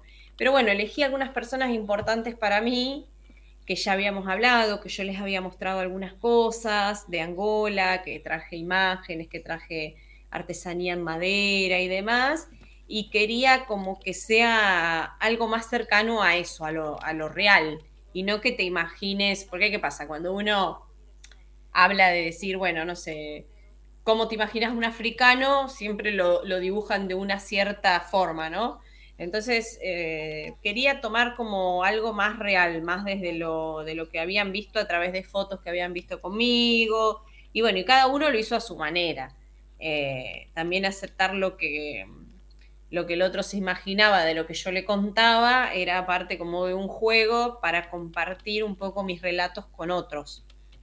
Y por eso elegí a algunos de mis hermanos, eh, a una sobrina que, dibuja muy bien, eh, y bueno, a, Clara Martínez Tanoira que yo le pedí la tapa, le dije, mira, yo quiero que la tapa sea África y, y América, América del Sur con las particularidades de cada, de cada continente, digamos, y tiene que estar en cada uno lo tradicional, ¿sí? Lo tradicional de Angola, por supuesto, y en el caso nuestro, lo tradicional de Argentina. Em, me parecía que era una manera de darle forma a, la literatura y a lo, que, a lo que quería contar. Yo le fui, dado a mi seguida, la gente ya lo sabe, le fui diciendo a Ceci, bueno, Ceci, después seguramente lo habrá leído el libro, pero me fue contando un poco, porque es lo que le cuento a la gente es cortito, son un poco más de 60 páginas con las ilustraciones, sin las ilustraciones serán 30 más o menos, o sea, se pasa rápido, lo que pasa que tiene cosas fuertes que uno no es que lo lee así a la pasada. Yo te digo que leí un par y me ponía a hacer otra cosa. Bien. Era un capítulo de algo, hacía otra cosa porque es como que a veces te agarra como diciendo, es mucho. Es poco lo escrito, pero es mucho y siempre pasa algo que mm, te, dispara para otro lado, lo que denomino esa memoria emotiva que uno tiene y siempre te, te va disparando, hayas pasado o no ciertas cosas, no importa, siempre algo te dispara. Y son situaciones complicadas, porque algunas sí es linda, qué sé yo, pero hay muchas que, que, que, te cuesta y yo tengo una cuestión muy empática. Entonces lo voy leyendo y es como que lo voy viviendo. Eh, Ceci es, es más al extremo que yo en ese sentido. Ceci está leyendo algo en medio medio o lo está leyendo para sí y se quiebra, llora, ha pasado al aire y todo. A mí me, me, causa ternura. Yo capaz que tengo los dos chorrones a los costados de las lágrimas, pero bueno, no se me nota tanto, salvo en ciertos temas. Pero es algo para leer, es como la poesía, hay que leerlo tranquilo. eh, se lo anticipó a la gente. Bien, bien, es distinto. O sea, que mucha gente me ha dicho, lo leí en dos horas, ¿viste? bueno, bien, bien. ¿Cuántas cosas te dicen, viste? Pero está bueno, me, gusta que lo hayas leído capaz que de esa manera, eh, porque es otra forma de, mirarlo y también después de mirarme a mí, digamos, en todo ese libro eh, está lo que soy hoy yo también. Claro. obviamente, después de, de eso que viví yo soy como bastante dura hoy en un montón de aspectos, ¿viste? No me quiebro fácil. Me pasaron tantas cosas y digo, bueno, ya forjé bastante mi, carácter con, estas cosas vividas y capaz que digo, bueno, van a conocer un poquito de mí, de cómo soy hoy y por qué soy hoy así también. Em, pero bueno, me, me alegro que la hayas leído distinto de lo que me han venido diciendo. Después va la pregunta final, va un poco apuntado a eso, pero eso lo voy a dejar para el final. Pero, a ver, es que. Mm, por eso te digo, a todos le puede pegar distinto, depende cómo lo quieras leer. Yo te digo, con el lector de pantalla, 30 páginas, yo te lo leo mucho menos de dos horas. No te digo 10 minutos, pero entre 15 y 20, seguro, pasa rápido. Está bien, me tomo el tiempo, voy tomando anotaciones, o copipeo, o voy anotando. Acá tengo unos fragmentos que voy a ir comentando también. O sea, depende cómo lo lea cada uno. Ahora, si me siento y todo, sí, pero ¿qué pasa? No me queda de la misma manera si lo leo todo de corrido. Porque sí, lo lees, uy, qué lindo, uy, che, qué cagada, o lo que fuese. Pero, mm, eh, ¿qué te deja? O sea, ¿te deja algo leerlo así? todo de corrido como si fuera una, novela negra u otra cosa o qué. Entonces, por eso depende la metodología de cada uno. A mí me resultaba pesado en ese sentido y aprovechando que era corto, pues si hubiese sido una novela de 500 páginas, bueno, lógicamente me costaría un poco más tomarme otro tiempo, pero lo tenía que hacer, es como que necesitaba tomar, tomarme ese aire por lo complicado que venían varias cosas. Y eso que no te explayas tanto a veces. O sea, lo, poco que describís y cómo lo describís, ¡ah! te queda, te queda ahí. Voy a marcar algunas cosas cortitas. Uno, que es más o menos del principio, más allá del calor que te recibe Angola, impactante todo lo que se cuenta de Lixeira, que se denomina el basural, y, es del, principio casi, ¿no? De las primeras partes, vos decís, sí. wow, o sea, qué bienvenida, qué, qué, cosa que sea así, porque uno acá ve algunas cuestiones, no, mirá cómo está, que esto, que el otro, pero como se va describiendo acá... la, ah, la te digo que es muy, a ver, es muy impactante y mm, también es muy pintoresco poder verlo, porque la verdad es que es una dinámica que, no la imaginás, o sea, no la imaginás. La verdad que eh, eh, Angola, en este caso Luanda, que es donde está la lilleira, tiene como dos contrastes. Te vas de un lado y tenés unos terribles edificios ultra modelo, un shopping, todo, este a puro lujo. Y donde está la escuela, Don Bosco, que es la Lilleira, es el barrio eh, más pobre de Luanda. Y ves la cantidad de basura, las calles, eh, las personas caminando si llovió en el agua, la gente agachándose a hacer sus necesidades o sea, ves una dinámica que vos decís, ¿esto es verdad? ¿Esto es real?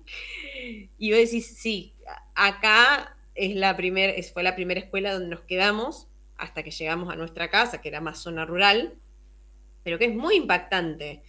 Y, y, también muy pintoresco porque es otra dinámica y tiene que ver de cómo funciona el pueblo sin recursos, ¿no? Sin la tecnología, sin saber, a ver, eh, no sé, me ha pasado de ir a algunas casas de personas más pudientes de Angola y tenían, qué sé yo, cafetera, procesadora, eh, el papel higiénico eh, viste que, no sé si los, los viste, pero en un momento empezaron a vender papel higiénico que tenían los dólares. Eh, bueno, el diseño ese. Y después estábamos cocinando en el piso con una olla y leña. Y todo negro el piso y las paredes negras y una casa que vos decías, digo, porque en realidad se empieza a mezclar la globalización y los avances y todo con una población que culturalmente no ha avanzado y sigue con sus tradiciones muy arraigadas de, sus orígenes. Pero aparece la globalización con la procesadora, con la batidora, con el microondas, y no lo usan, lo tienen ahí en cajita, y como que es un contraste fuerte que, llama la atención, esto de hacer pis en cualquier lado, hacer sus necesidades, agacharse, hacer y seguir. Viste, la verdad que la lilleira es una cosa muy, muy significativa y, y, te digo que si yo volviese ahora a Angola, sería uno de los primeros lugares que iría a ver cómo está, porque sé que algunos cambios se fueron haciendo, eh, digamos, de urbanización, pero, pero bueno, es muy llamativo. Yo voy a, con, a, narrar un poquito, un fragmento que a mí me impactó al final, porque se puede escribir de muchas maneras. ¿Cómo termina? Ahí es cuando lo paré y me quedé pensando, ¿cómo? O sea, no que no entendía la situación, pero ¿cómo está escrito? Por los costados de la estrada caminaba una inmensidad de gente, mujeres con tarros y diversas cargas en la cabeza, niños semivestidos o semidesnudos, sin zapatillas, algunos con ojotas. Eso de mm, niños semivestidos o semidesnudos esa cuestión, ese punto que uno lo, yo lo tomé así, ¿no? De no poder diferenciar. Claro. Si es uno o el otro. Y, claro, porque en realidad eh, andaban así. Y la verdad, yo no sé si decirle semi vestido o semi desnudo. Capaz que si lo, lo ves en el contexto nuestro, semi desnudos. Pero en realidad a veces veías a los chicos con un calzoncillito, corriendo, andando en pata. Entonces, mm, cuando lo escribí, también me puse a pensar, pero ¿estaban vestidos o estaban desnudos? ¿Viste? Como que, ¿cómo, ¿con qué ojos lo mirás?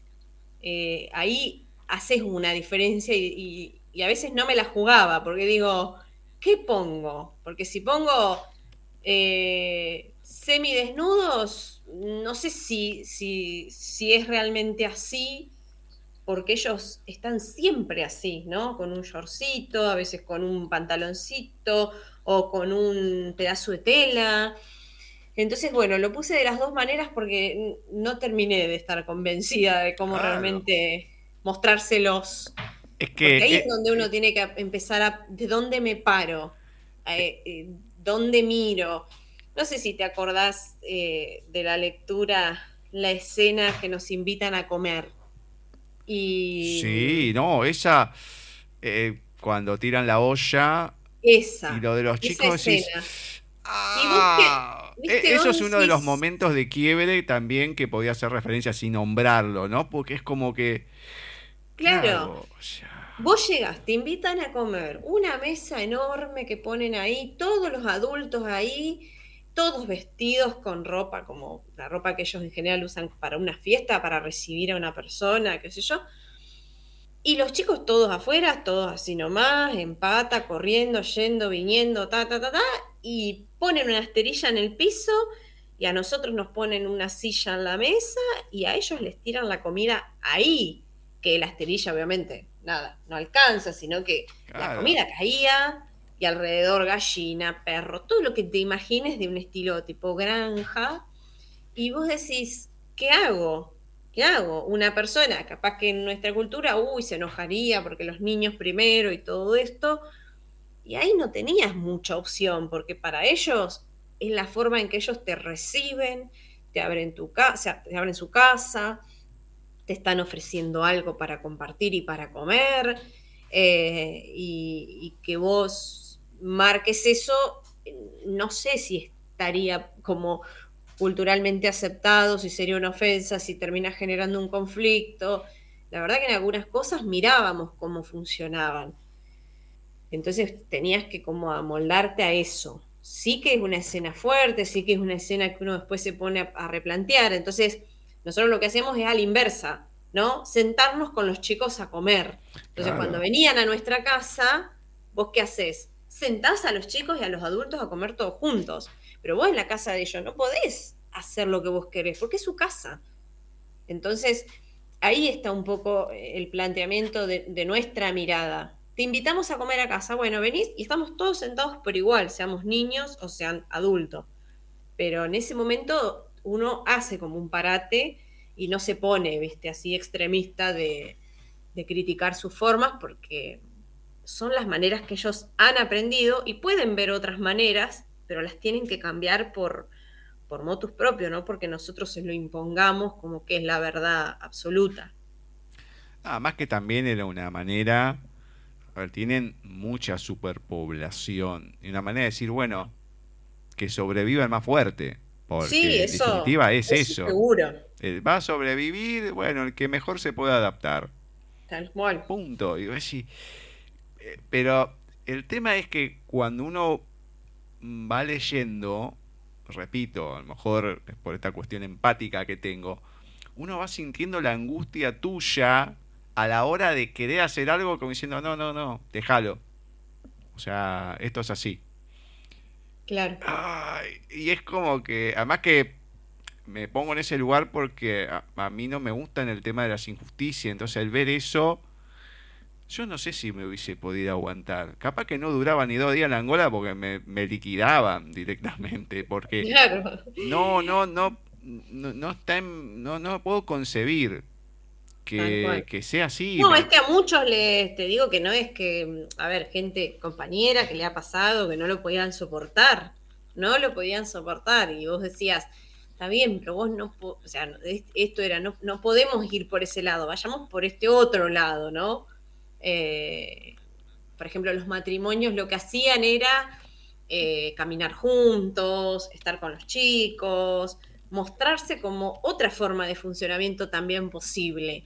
Pero no podían ir casa por casa a decirle no trates así a tus hijos, no hagas esto, no hagas lo otro, porque no nos parecía que era la manera de intervenir en cuestiones que son culturalmente como aceptadas, pero sí que puedan ver otras realidades, otras culturas, otras formas. Eh, siempre fue por ahí el tema de, de nuestro, de nuestra misión, ser como somos y, eh, digamos, eh, mostrar otras formas que existen y que son posibles y que no te hacen ni más ni menos, sino que te hacen un ser humano igual. Yo si nombro mal los lugares, me van a disculpar la gente, después Jorgelina me los corrige y los va a decir bien. Pero más allá de la situación, que después la gente lo lea, que es lo interesante, pero mm, decís, che, o te dicen, che, a mí me parece que tenés algún problema.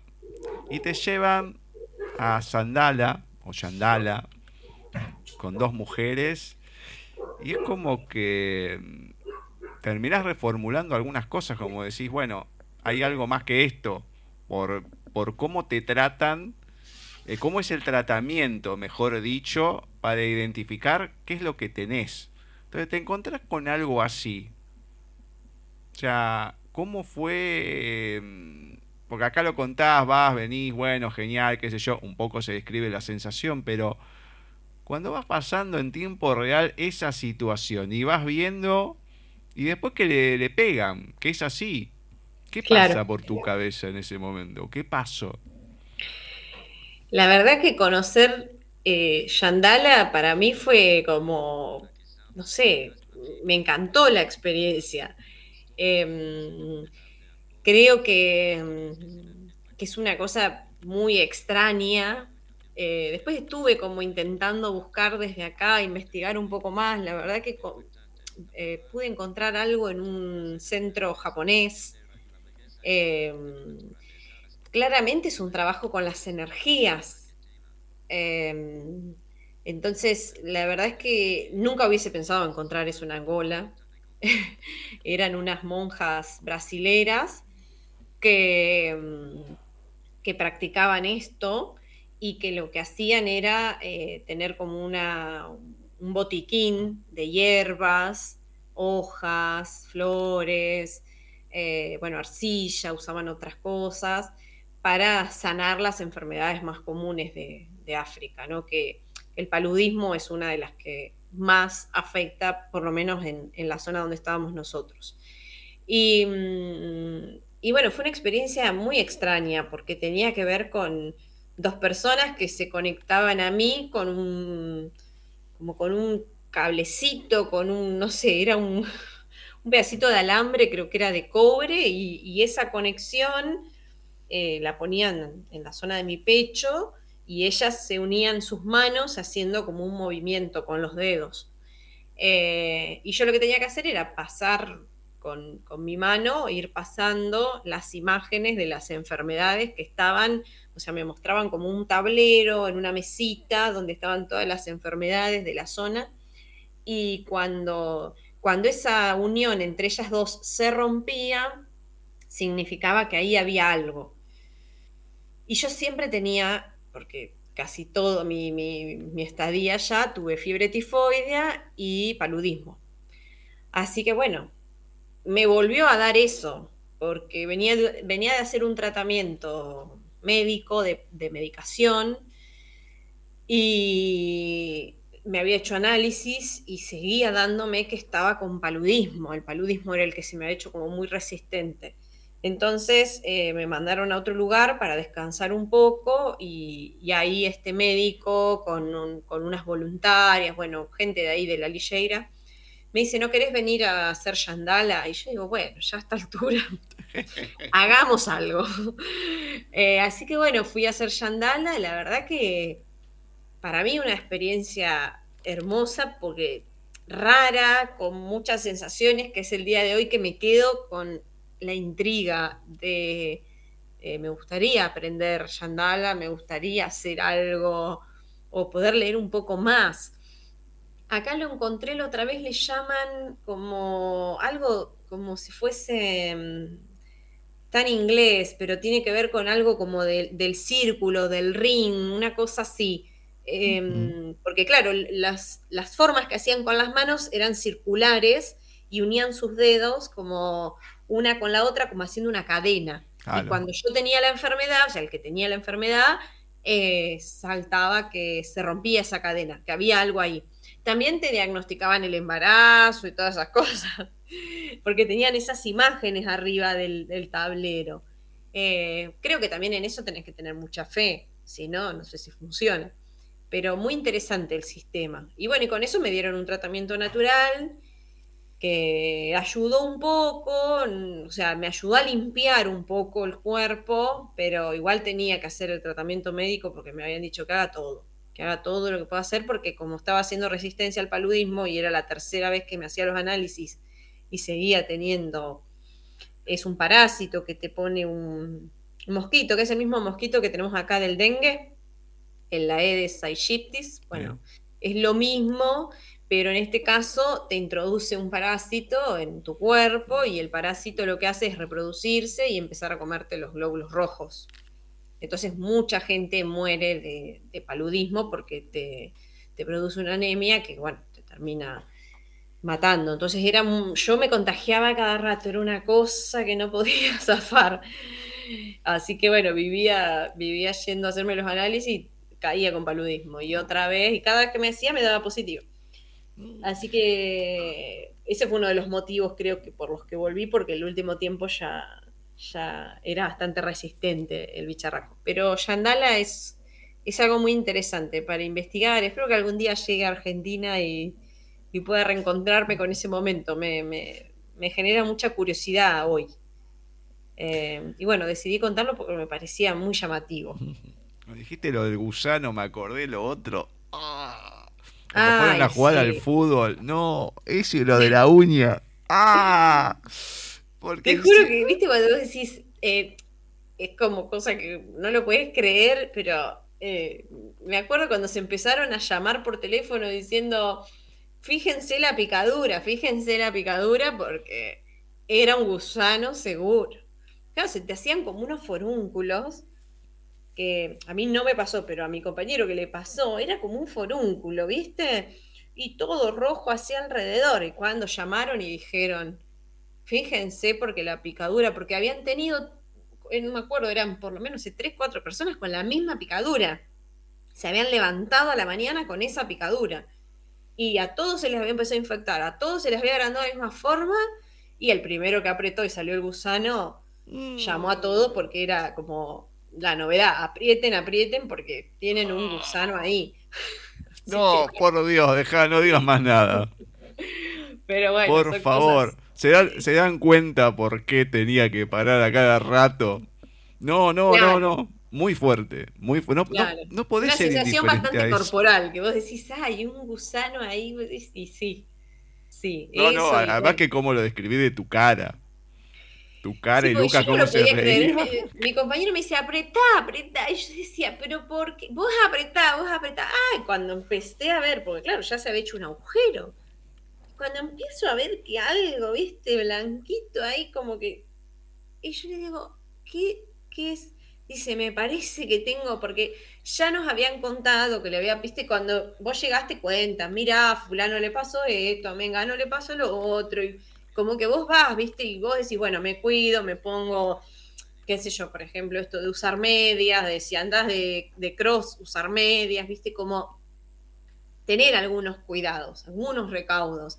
A veces te olvidás, te olvidás porque en lo rutinario, con el calor que hacía, lo que menos querías era ponerte un par de medias, pero digo, te iban tirando. Pero esto fue raro porque fue a un campamento y picó a un grupo yo me acuerdo que creo en ese momento dormí en una habitación así de madera, pero muchos habían dormido en carpa en el piso. Entonces parece que a ese grupo fue al que le picó, eh, es una mosquita supuestamente que te pone, te pone el gusano. Y ya le había pasado a un compañero que había puesto a colgar la remera, se puso la remera y el gusano se metió igual por el poro, digamos. Entonces ya veníamos como alertados de lo que te puede pasar, que hay que tener cuidado. Ay, Dios mío. Bueno, antes de la lectura y el final, porque tengo un montón de cosas, si no. La pregunta definitiva, que es un poco lo que te había anticipado, ¿qué te dejó todo este viaje? Y esta cuestión de ya cuando volviste, ese rearmado como persona, decís, te cambió, sos más dura y todo, pero a lo mejor, no sé si vos lo notaste, pero ¿qué notaron los demás, ¿no? De ese rearmado, de esa nueva Jorgelina al volver de Angola también. Mira, no, no me han dicho mucho de, haberme visto como cambiada. Sí, que yo soy como muy sincera, voy directo como al grano, no doy mucha vuelta. Em, creo que me hice como un poco más dura de lo que, de lo que era. Me volví un poco más abierta respecto a poder mirar a los otros de que existen muchas maneras de ser y de actuar y que uno no tiene que ponerse como a juzgar al otro por, por lo que hace, eh, sino que bueno, que son formas de aprender en la vida, que bueno, cada uno hizo su camino, su experiencia y creo que, que eso me abrió mucho. Algo que sí siento que me quedó, pero recontra, incorporado, cuido mucho el agua, porque allá la pasamos muy mal con el tema del agua. Cuido mucho, eh, intento no tirar nada de comida, creo que eso de la comida también me quedó ya más tirando un toque, ponele. Claro, sí, sí, sí, claro, vos sabés que no puedo, es una cosa que es más fuerte que yo de cómo cuido el agua y la comida. Capaz que antes no me interesaba tanto de, ay, no, bueno, la canilla, no, bueno, ay, tiro esto y bueno, y qué sé yo no, eso lo tengo como muy incorporado porque la verdad que fueron dos cosas que sí te marcan y te, mm, te hacen ver que hay gente que la pasa muy mal, tanto por el agua como por la comida. Nosotros no teníamos agua potable, tomábamos agua del río eh, que estaba con una transformación de purificación eh, esa transformación de purificación implicaba que vos estés muchos días descompuesto hasta que el intestino se acomodaba. y, nosotros por lo menos la podíamos purificar, la gente la tomaba directamente así, sucia. Em, entonces creo que esas cosas, eh, a valorar cosas simples de, de, la casa, del hogar, de mi familia, de eso creo que, me quedó muy, muy marcado y que bueno, que hoy lo sigo sosteniendo. Em, los cuidados mínimos del agua y de la comida para, para mí, para mi familia o para, para quien sea. Soy bastante con eso, bastante obsesiva. Así que lo tengo, ya es un toque, porque se ríen, se ríen, no sé, desde agarrar y, no sé, el dentrífico, cortarle la parte de atrás para, para sacarle lo último, el café, tirar la agua caliente para hacerme un café, porque realmente vi mucha, mucha, mucha pobreza, la pobreza real, la pobreza, viste, de no tener nada, de no tener nada y de pasarla mal porque no tenían para comer. Eh, así que bueno, creo que esas cosas me, quedaron bastante, bastante marcadas. Mm. La luz, dar gracias a la luz, la luz era otra cosa, muchas veces no teníamos luz. Eh, nada, los beneficios que tenemos en este país o en casi todos los países que uno puede tener más cercanos, allá no, no, existen. Eh, así que eso es algo que, que, sí me cambió, pero me cambió bastante. Y la última, porque ahora está, me viene, es una cuestión de mentalidad, es una cuestión de falta de ganas, es una cuestión de qué que se esté así allá? Em, para mí la educación es un punto importante. Eh, falta muchos espacios de formación, de educación, de poder de alguna forma conocer otras cosas, otras realidades y otras posibilidades que hay y que falta.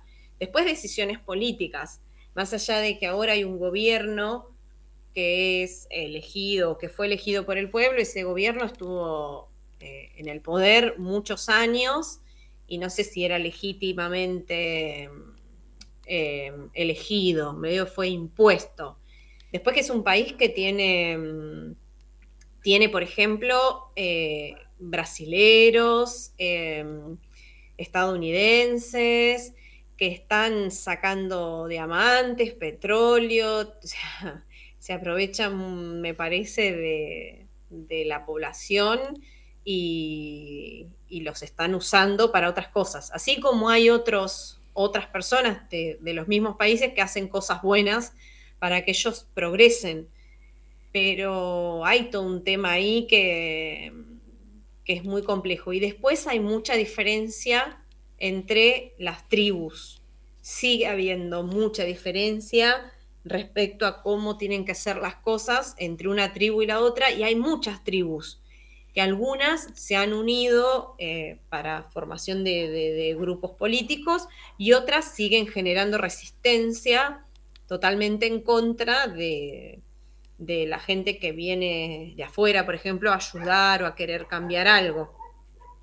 Es un combo muy grande y falta, falta muchos años para que el cambio completo se dé y Angola pueda estar mejor y, pueda ser la prioridad a los chicos y pueda ser la prioridad el trabajo y bueno, es, un proceso que no sé si yo lo voy a ver, si se va a ver ahora o, falta. Ese es mi perro que justo se sumó a la, reunión. Ven y galo.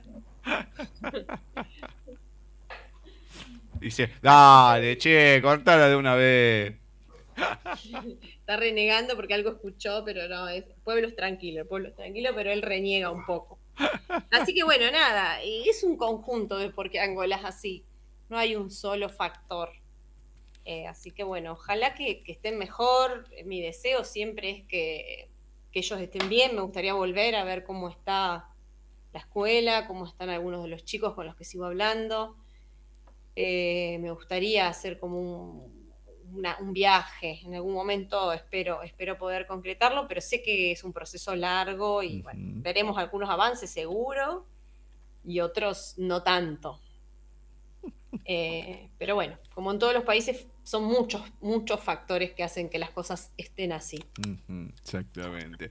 Bueno, vamos al momento que estamos esperando. Joao. Bien.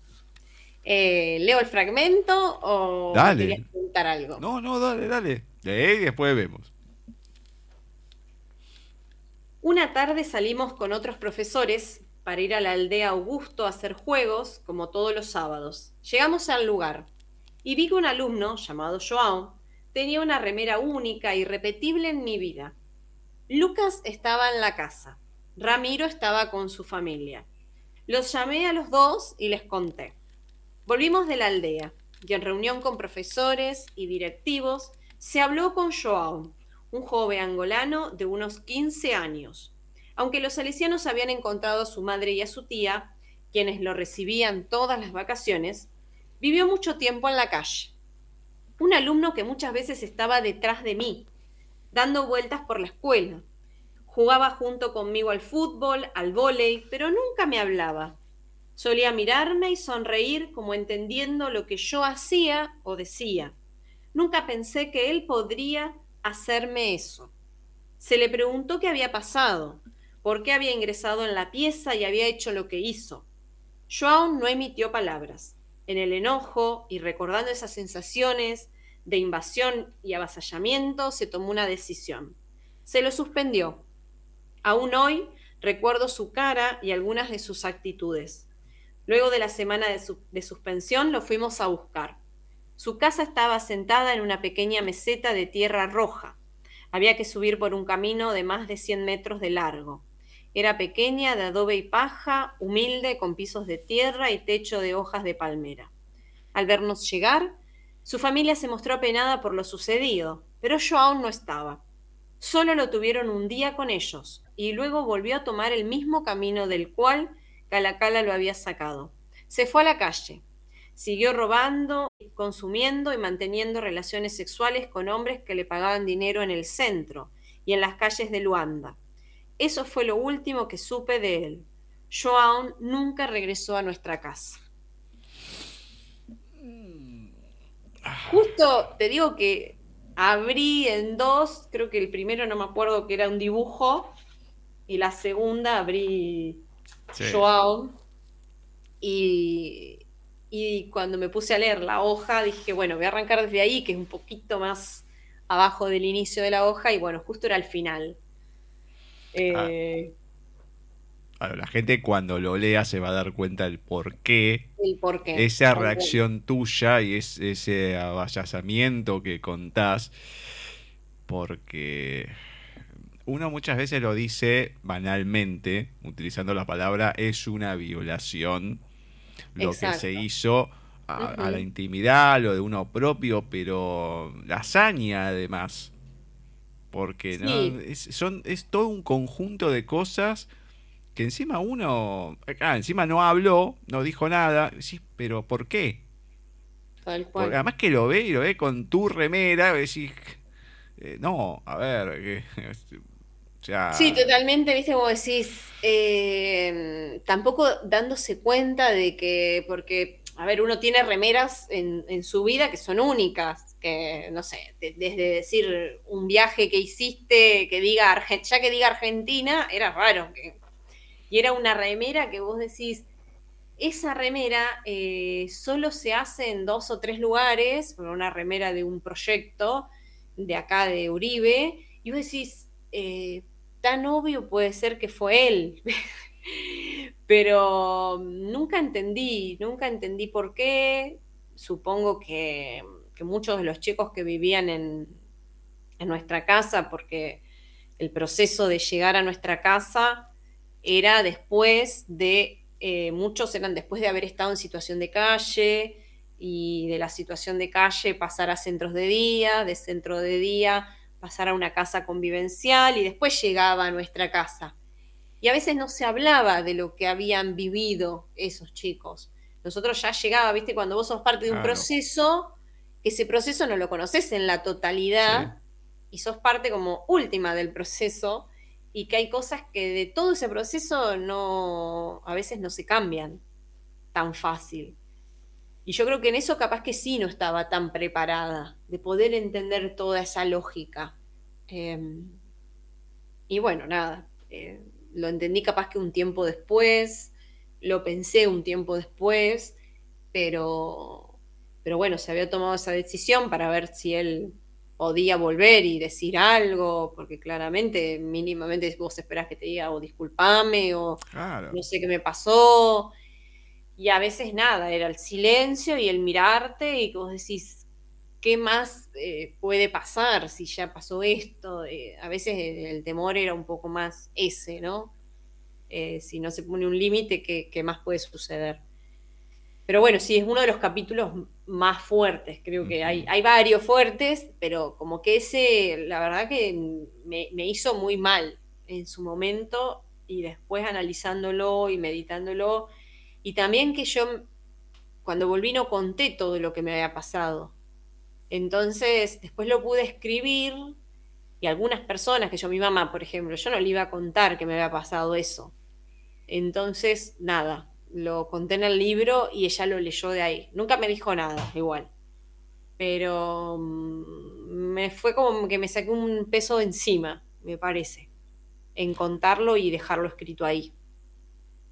Es que todas esas cosas que uno va incorporando, a ver, sean buenas o sean malas, em, parece una pavada, pero uno a la hora de contarlas es una cosa como que mm, te, va liberando. Tal em, cual. A mí me pasó con mucha gente ah, y me ha pasado recientemente a mí, porque a lo mejor no es que me cuesta hablar, me han pasado muchas cosas y yo como las hablo en el momento y todo, es como que no, no, no, las retengo tanto en ese momento, por eso la explosión mía es en el momento, no me dura toda la vida porque comento cómo estoy y demás, a veces, a veces no, no con todo el mundo, esa es la, cuestión. Pero mm, vos ves gente, eh, que a mí me ha pasado de sentir que está mal. No, no, no, no. Y algunas que empiezan a hablar, aunque sea un poquito, que te dicen, no, lo tengo que solucionar yo. Sí, perfecto, pero bueno, a lo mejor podés abrirte de alguna manera, te liberas.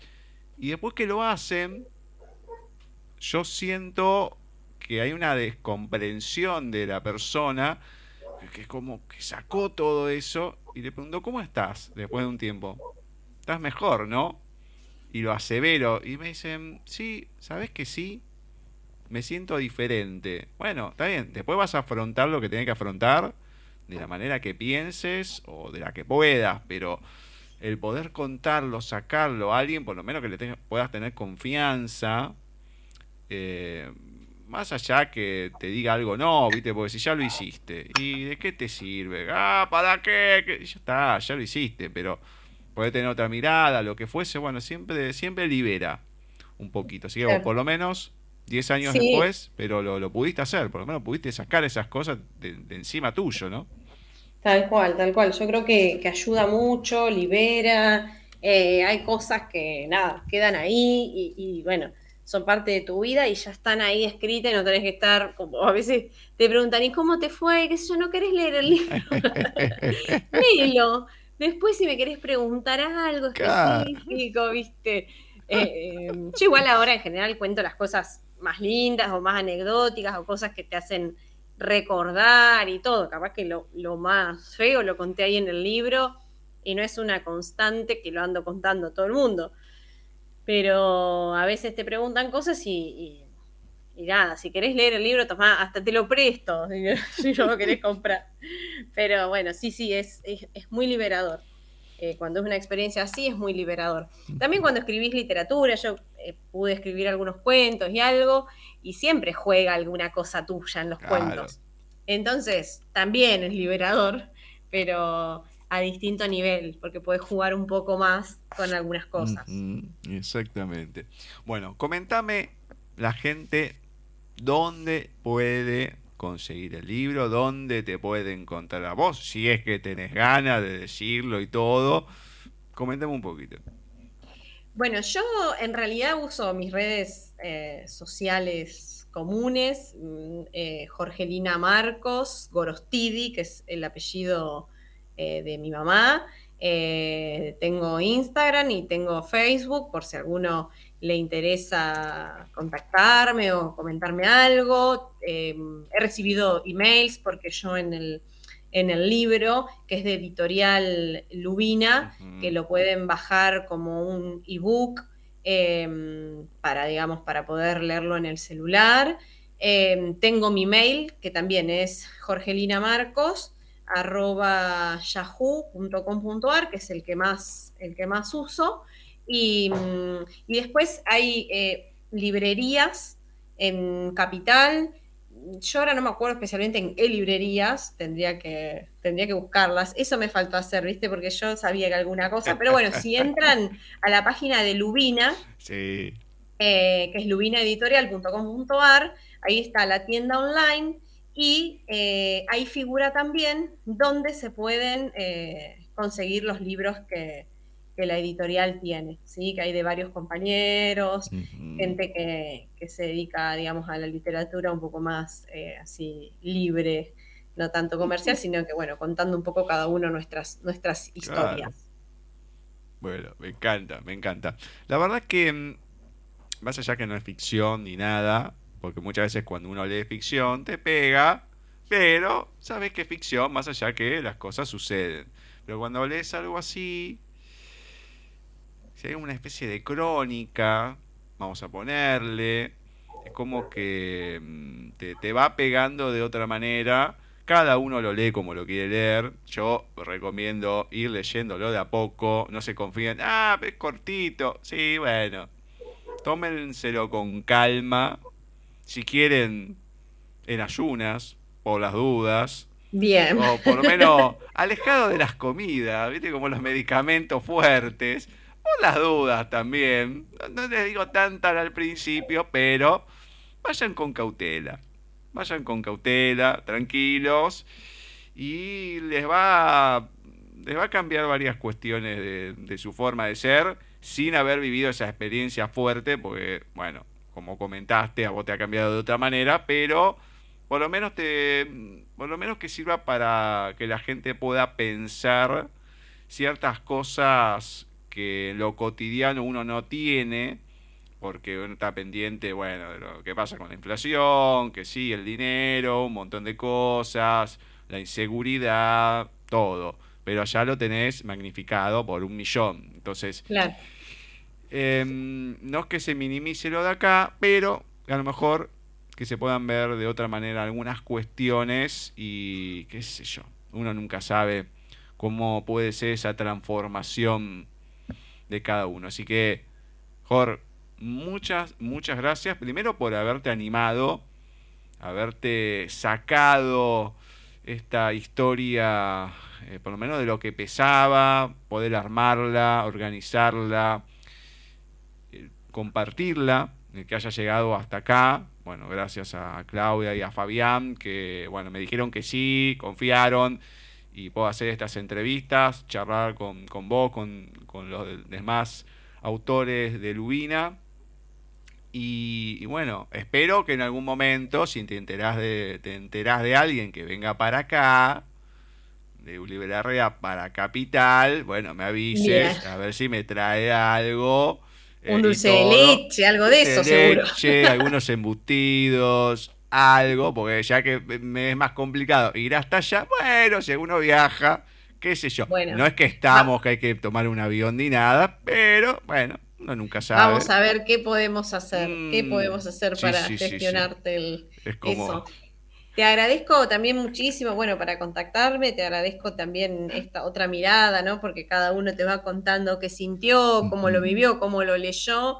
Y, bueno, eh, fue interesante la, mirada que vos, que vos le diste y cómo, cómo me lo transmitís, decir, lo fui de a poquito, de a poquito, digamos, eh, eh, escuchando y llevando, y bueno, tomaba, como decir, como tomaba un poquito de distancia y volví a arrancar porque bueno, es otro proceso y está, está bueno, está interesante porque bueno, asimilamos un poco más lo que el otro fue viviendo y a veces se dimensiona al no ir tan rápido eh, lo que nos fue pasando. Así que te agradezco por el espacio, por darnos estos, estas horas de, charla y de compartir para, para que otros conozcan eh, lo, que, lo que hacemos de manera independiente. Eh, así que ojalá que, les guste a quien lo elija y, que conozcan un poquito más de Angola, que no es uno de los países de África más conocidos. Así que eh, que puedan disfrutar de, esta Angola que, muchas veces también nos ha dado muchas alegrías y, por lo menos dentro, dentro de todo, eh, a mí por lo menos me, ha cuidado o me ha protegido y que bueno, que ahora estoy viviendo acá en Argentina, pero que también extraño ese, ese lugar, ese espacio, a pesar de lo que uno puede ir viviendo, porque había personas muy lindas y personas que, también me, marcaron un poco en, mi vida y en mi forma de ser y en mi forma de pensar no todo ha sido triste, sino que ha sido un proceso de aprendizaje con lo bueno y con lo malo. Exactamente, no, te agradezco también por toda esta cuestión de ir contando, de tener la paciencia, de contar un poco de los salesianos, de Don Bosco, bueno, un poquito que es un externo al libro, a la historia, que tiene que ver con, tu vida también, pero contar un poquito de estas cosas para que se puedan difundir. A mí me gustan siempre las particularidades. Entonces, cuando uno encuentra algo así, eh, a mí no me gusta pasarlo por alto, porque me, parece importante y que se pueda conocer de primera mano, desde la voz de una persona que lo ha vivido, que lo ha transmitido, y bueno, todo tiene, todo tiene una razón de ser y una importancia. Así que bueno, la verdad que me, me alegro que, digamos, de encontrarte ¿no? De, una persona así, que eso es lo, lo, que tiene más valía en este caso. Y bueno, a seguir, a seguir escribiendo y para lo que sea, bueno, sabés que acá eh, contás conmigo, si uno puede dar una mano en lo que sea, además, no me voy a ir a Angola, eso te lo puedo asegurar. Ni a ningún lugar allí, ya tengo bastante encima, pero estoy con, me van a tener que atender a mí más que yo atender a los demás. Pero uno nunca sabe desde qué lado se puede ayudar. Eso, eso es una premisa y nunca se sabe, desde hablar o de, desde otras cosas. Nunca se sabe para lo que uno puede ser útil en la consideración de, otra persona. Así que si alguna vez lo consideras, bueno, sabes que, que uno está sin ningún tipo de problema. Bueno, muchas gracias. Y bueno, gracias. Un gusto conocernos así a través de las redes, porque digo, bueno, es, el contacto que ahora se ha masificado y que conoce gente muy linda que, nos da una mano en poder contar un poco de, lo que, de lo que a nosotros nos ha hecho feliz, que escribir un libro creo que es un paso re importante y re lindo para compartir con otros. Y cuando el otro te cuenta cómo lo vivió y cómo lo sintió, decís, mirá qué bueno cómo, cómo lo experimentó y saber que me está contando lo que yo viví, cómo lo vivió él, viste que es un proceso que, es muy interesante y te agradezco mucho el espacio y ya vamos a conseguir la manera de acercarte a algo para, para compartir de Uribe Larrea. Y tenés que venir por la revancha para que te atiendan bien. No, obviamente, voy a decir, no hay que olvidarse de eso, yo no me voy a olvidar de que tenés que volver. Tiene que pasar otra cosa. No, tengo ganas, tengo ganas porque me quiero tomar esa revancha. Olvídate, me quiero tomar esa revancha. No, esperen, háblenme. Y depende cómo me hablan. No, pará, me siento acá. Olvídate. no. quiero otra moza. Cambiame la moza. No, obviamente. No, por lo menos, che, pará. Te pregunto de última. ¿Cómo es el sistema? ¿Se puede repetir? ¿Cómo es? Contame, son dos postres, uno solo. Contame bien cómo viene la mano y después vemos. Entonces, sí, porque habíamos pagado el, el completo, el, el tipo de tener libre. Cuando estamos, ya pagamos y le dicen al lado, bueno, ¿qué postre van a repetir y todo? ¿Cómo? ¿Cómo repetir postre? Che, loco, a nosotros no lo dijeron nada. ¿Cómo es la onda? Ah, y mira, y se lo dijimos a la otra chica.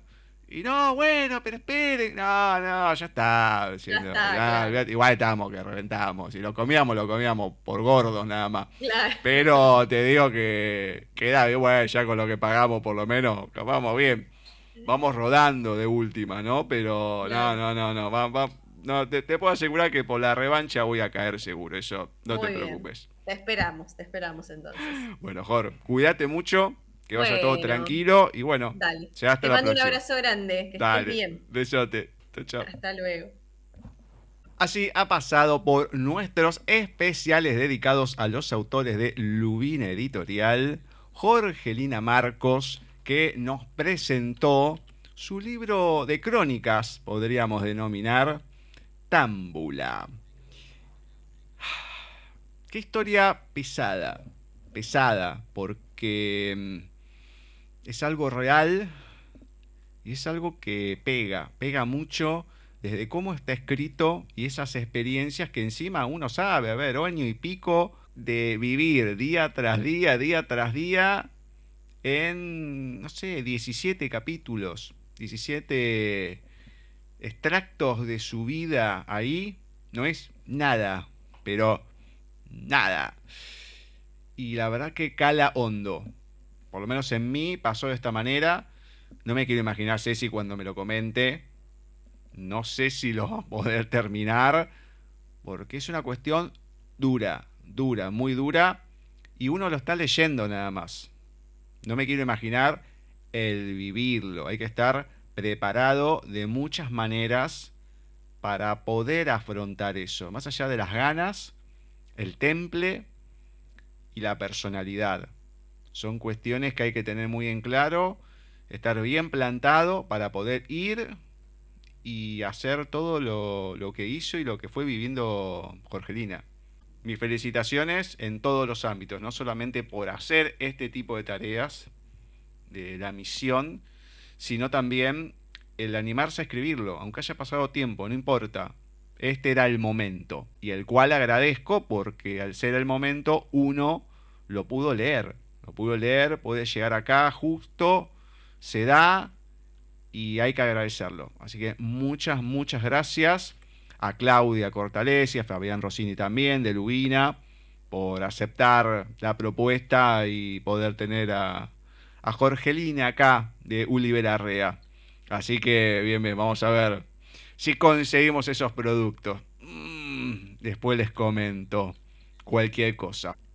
Ahora en segundos vamos a comenzar un nuevo programa de paisaje literario. Hay lecturas, una nueva entrevista a Dulce Bermúdez Martín que nos va a presentar, sí, en este caso, una novela, La chamana de las piedras o La chamana de las piedras. Entonces vamos a pasar de algo duro a una novela que tiene sus cosas también complicadas, aunque no al mismo nivel. Así que ya saben, a continuación estamos con el programa oficial de Paisaje Literario.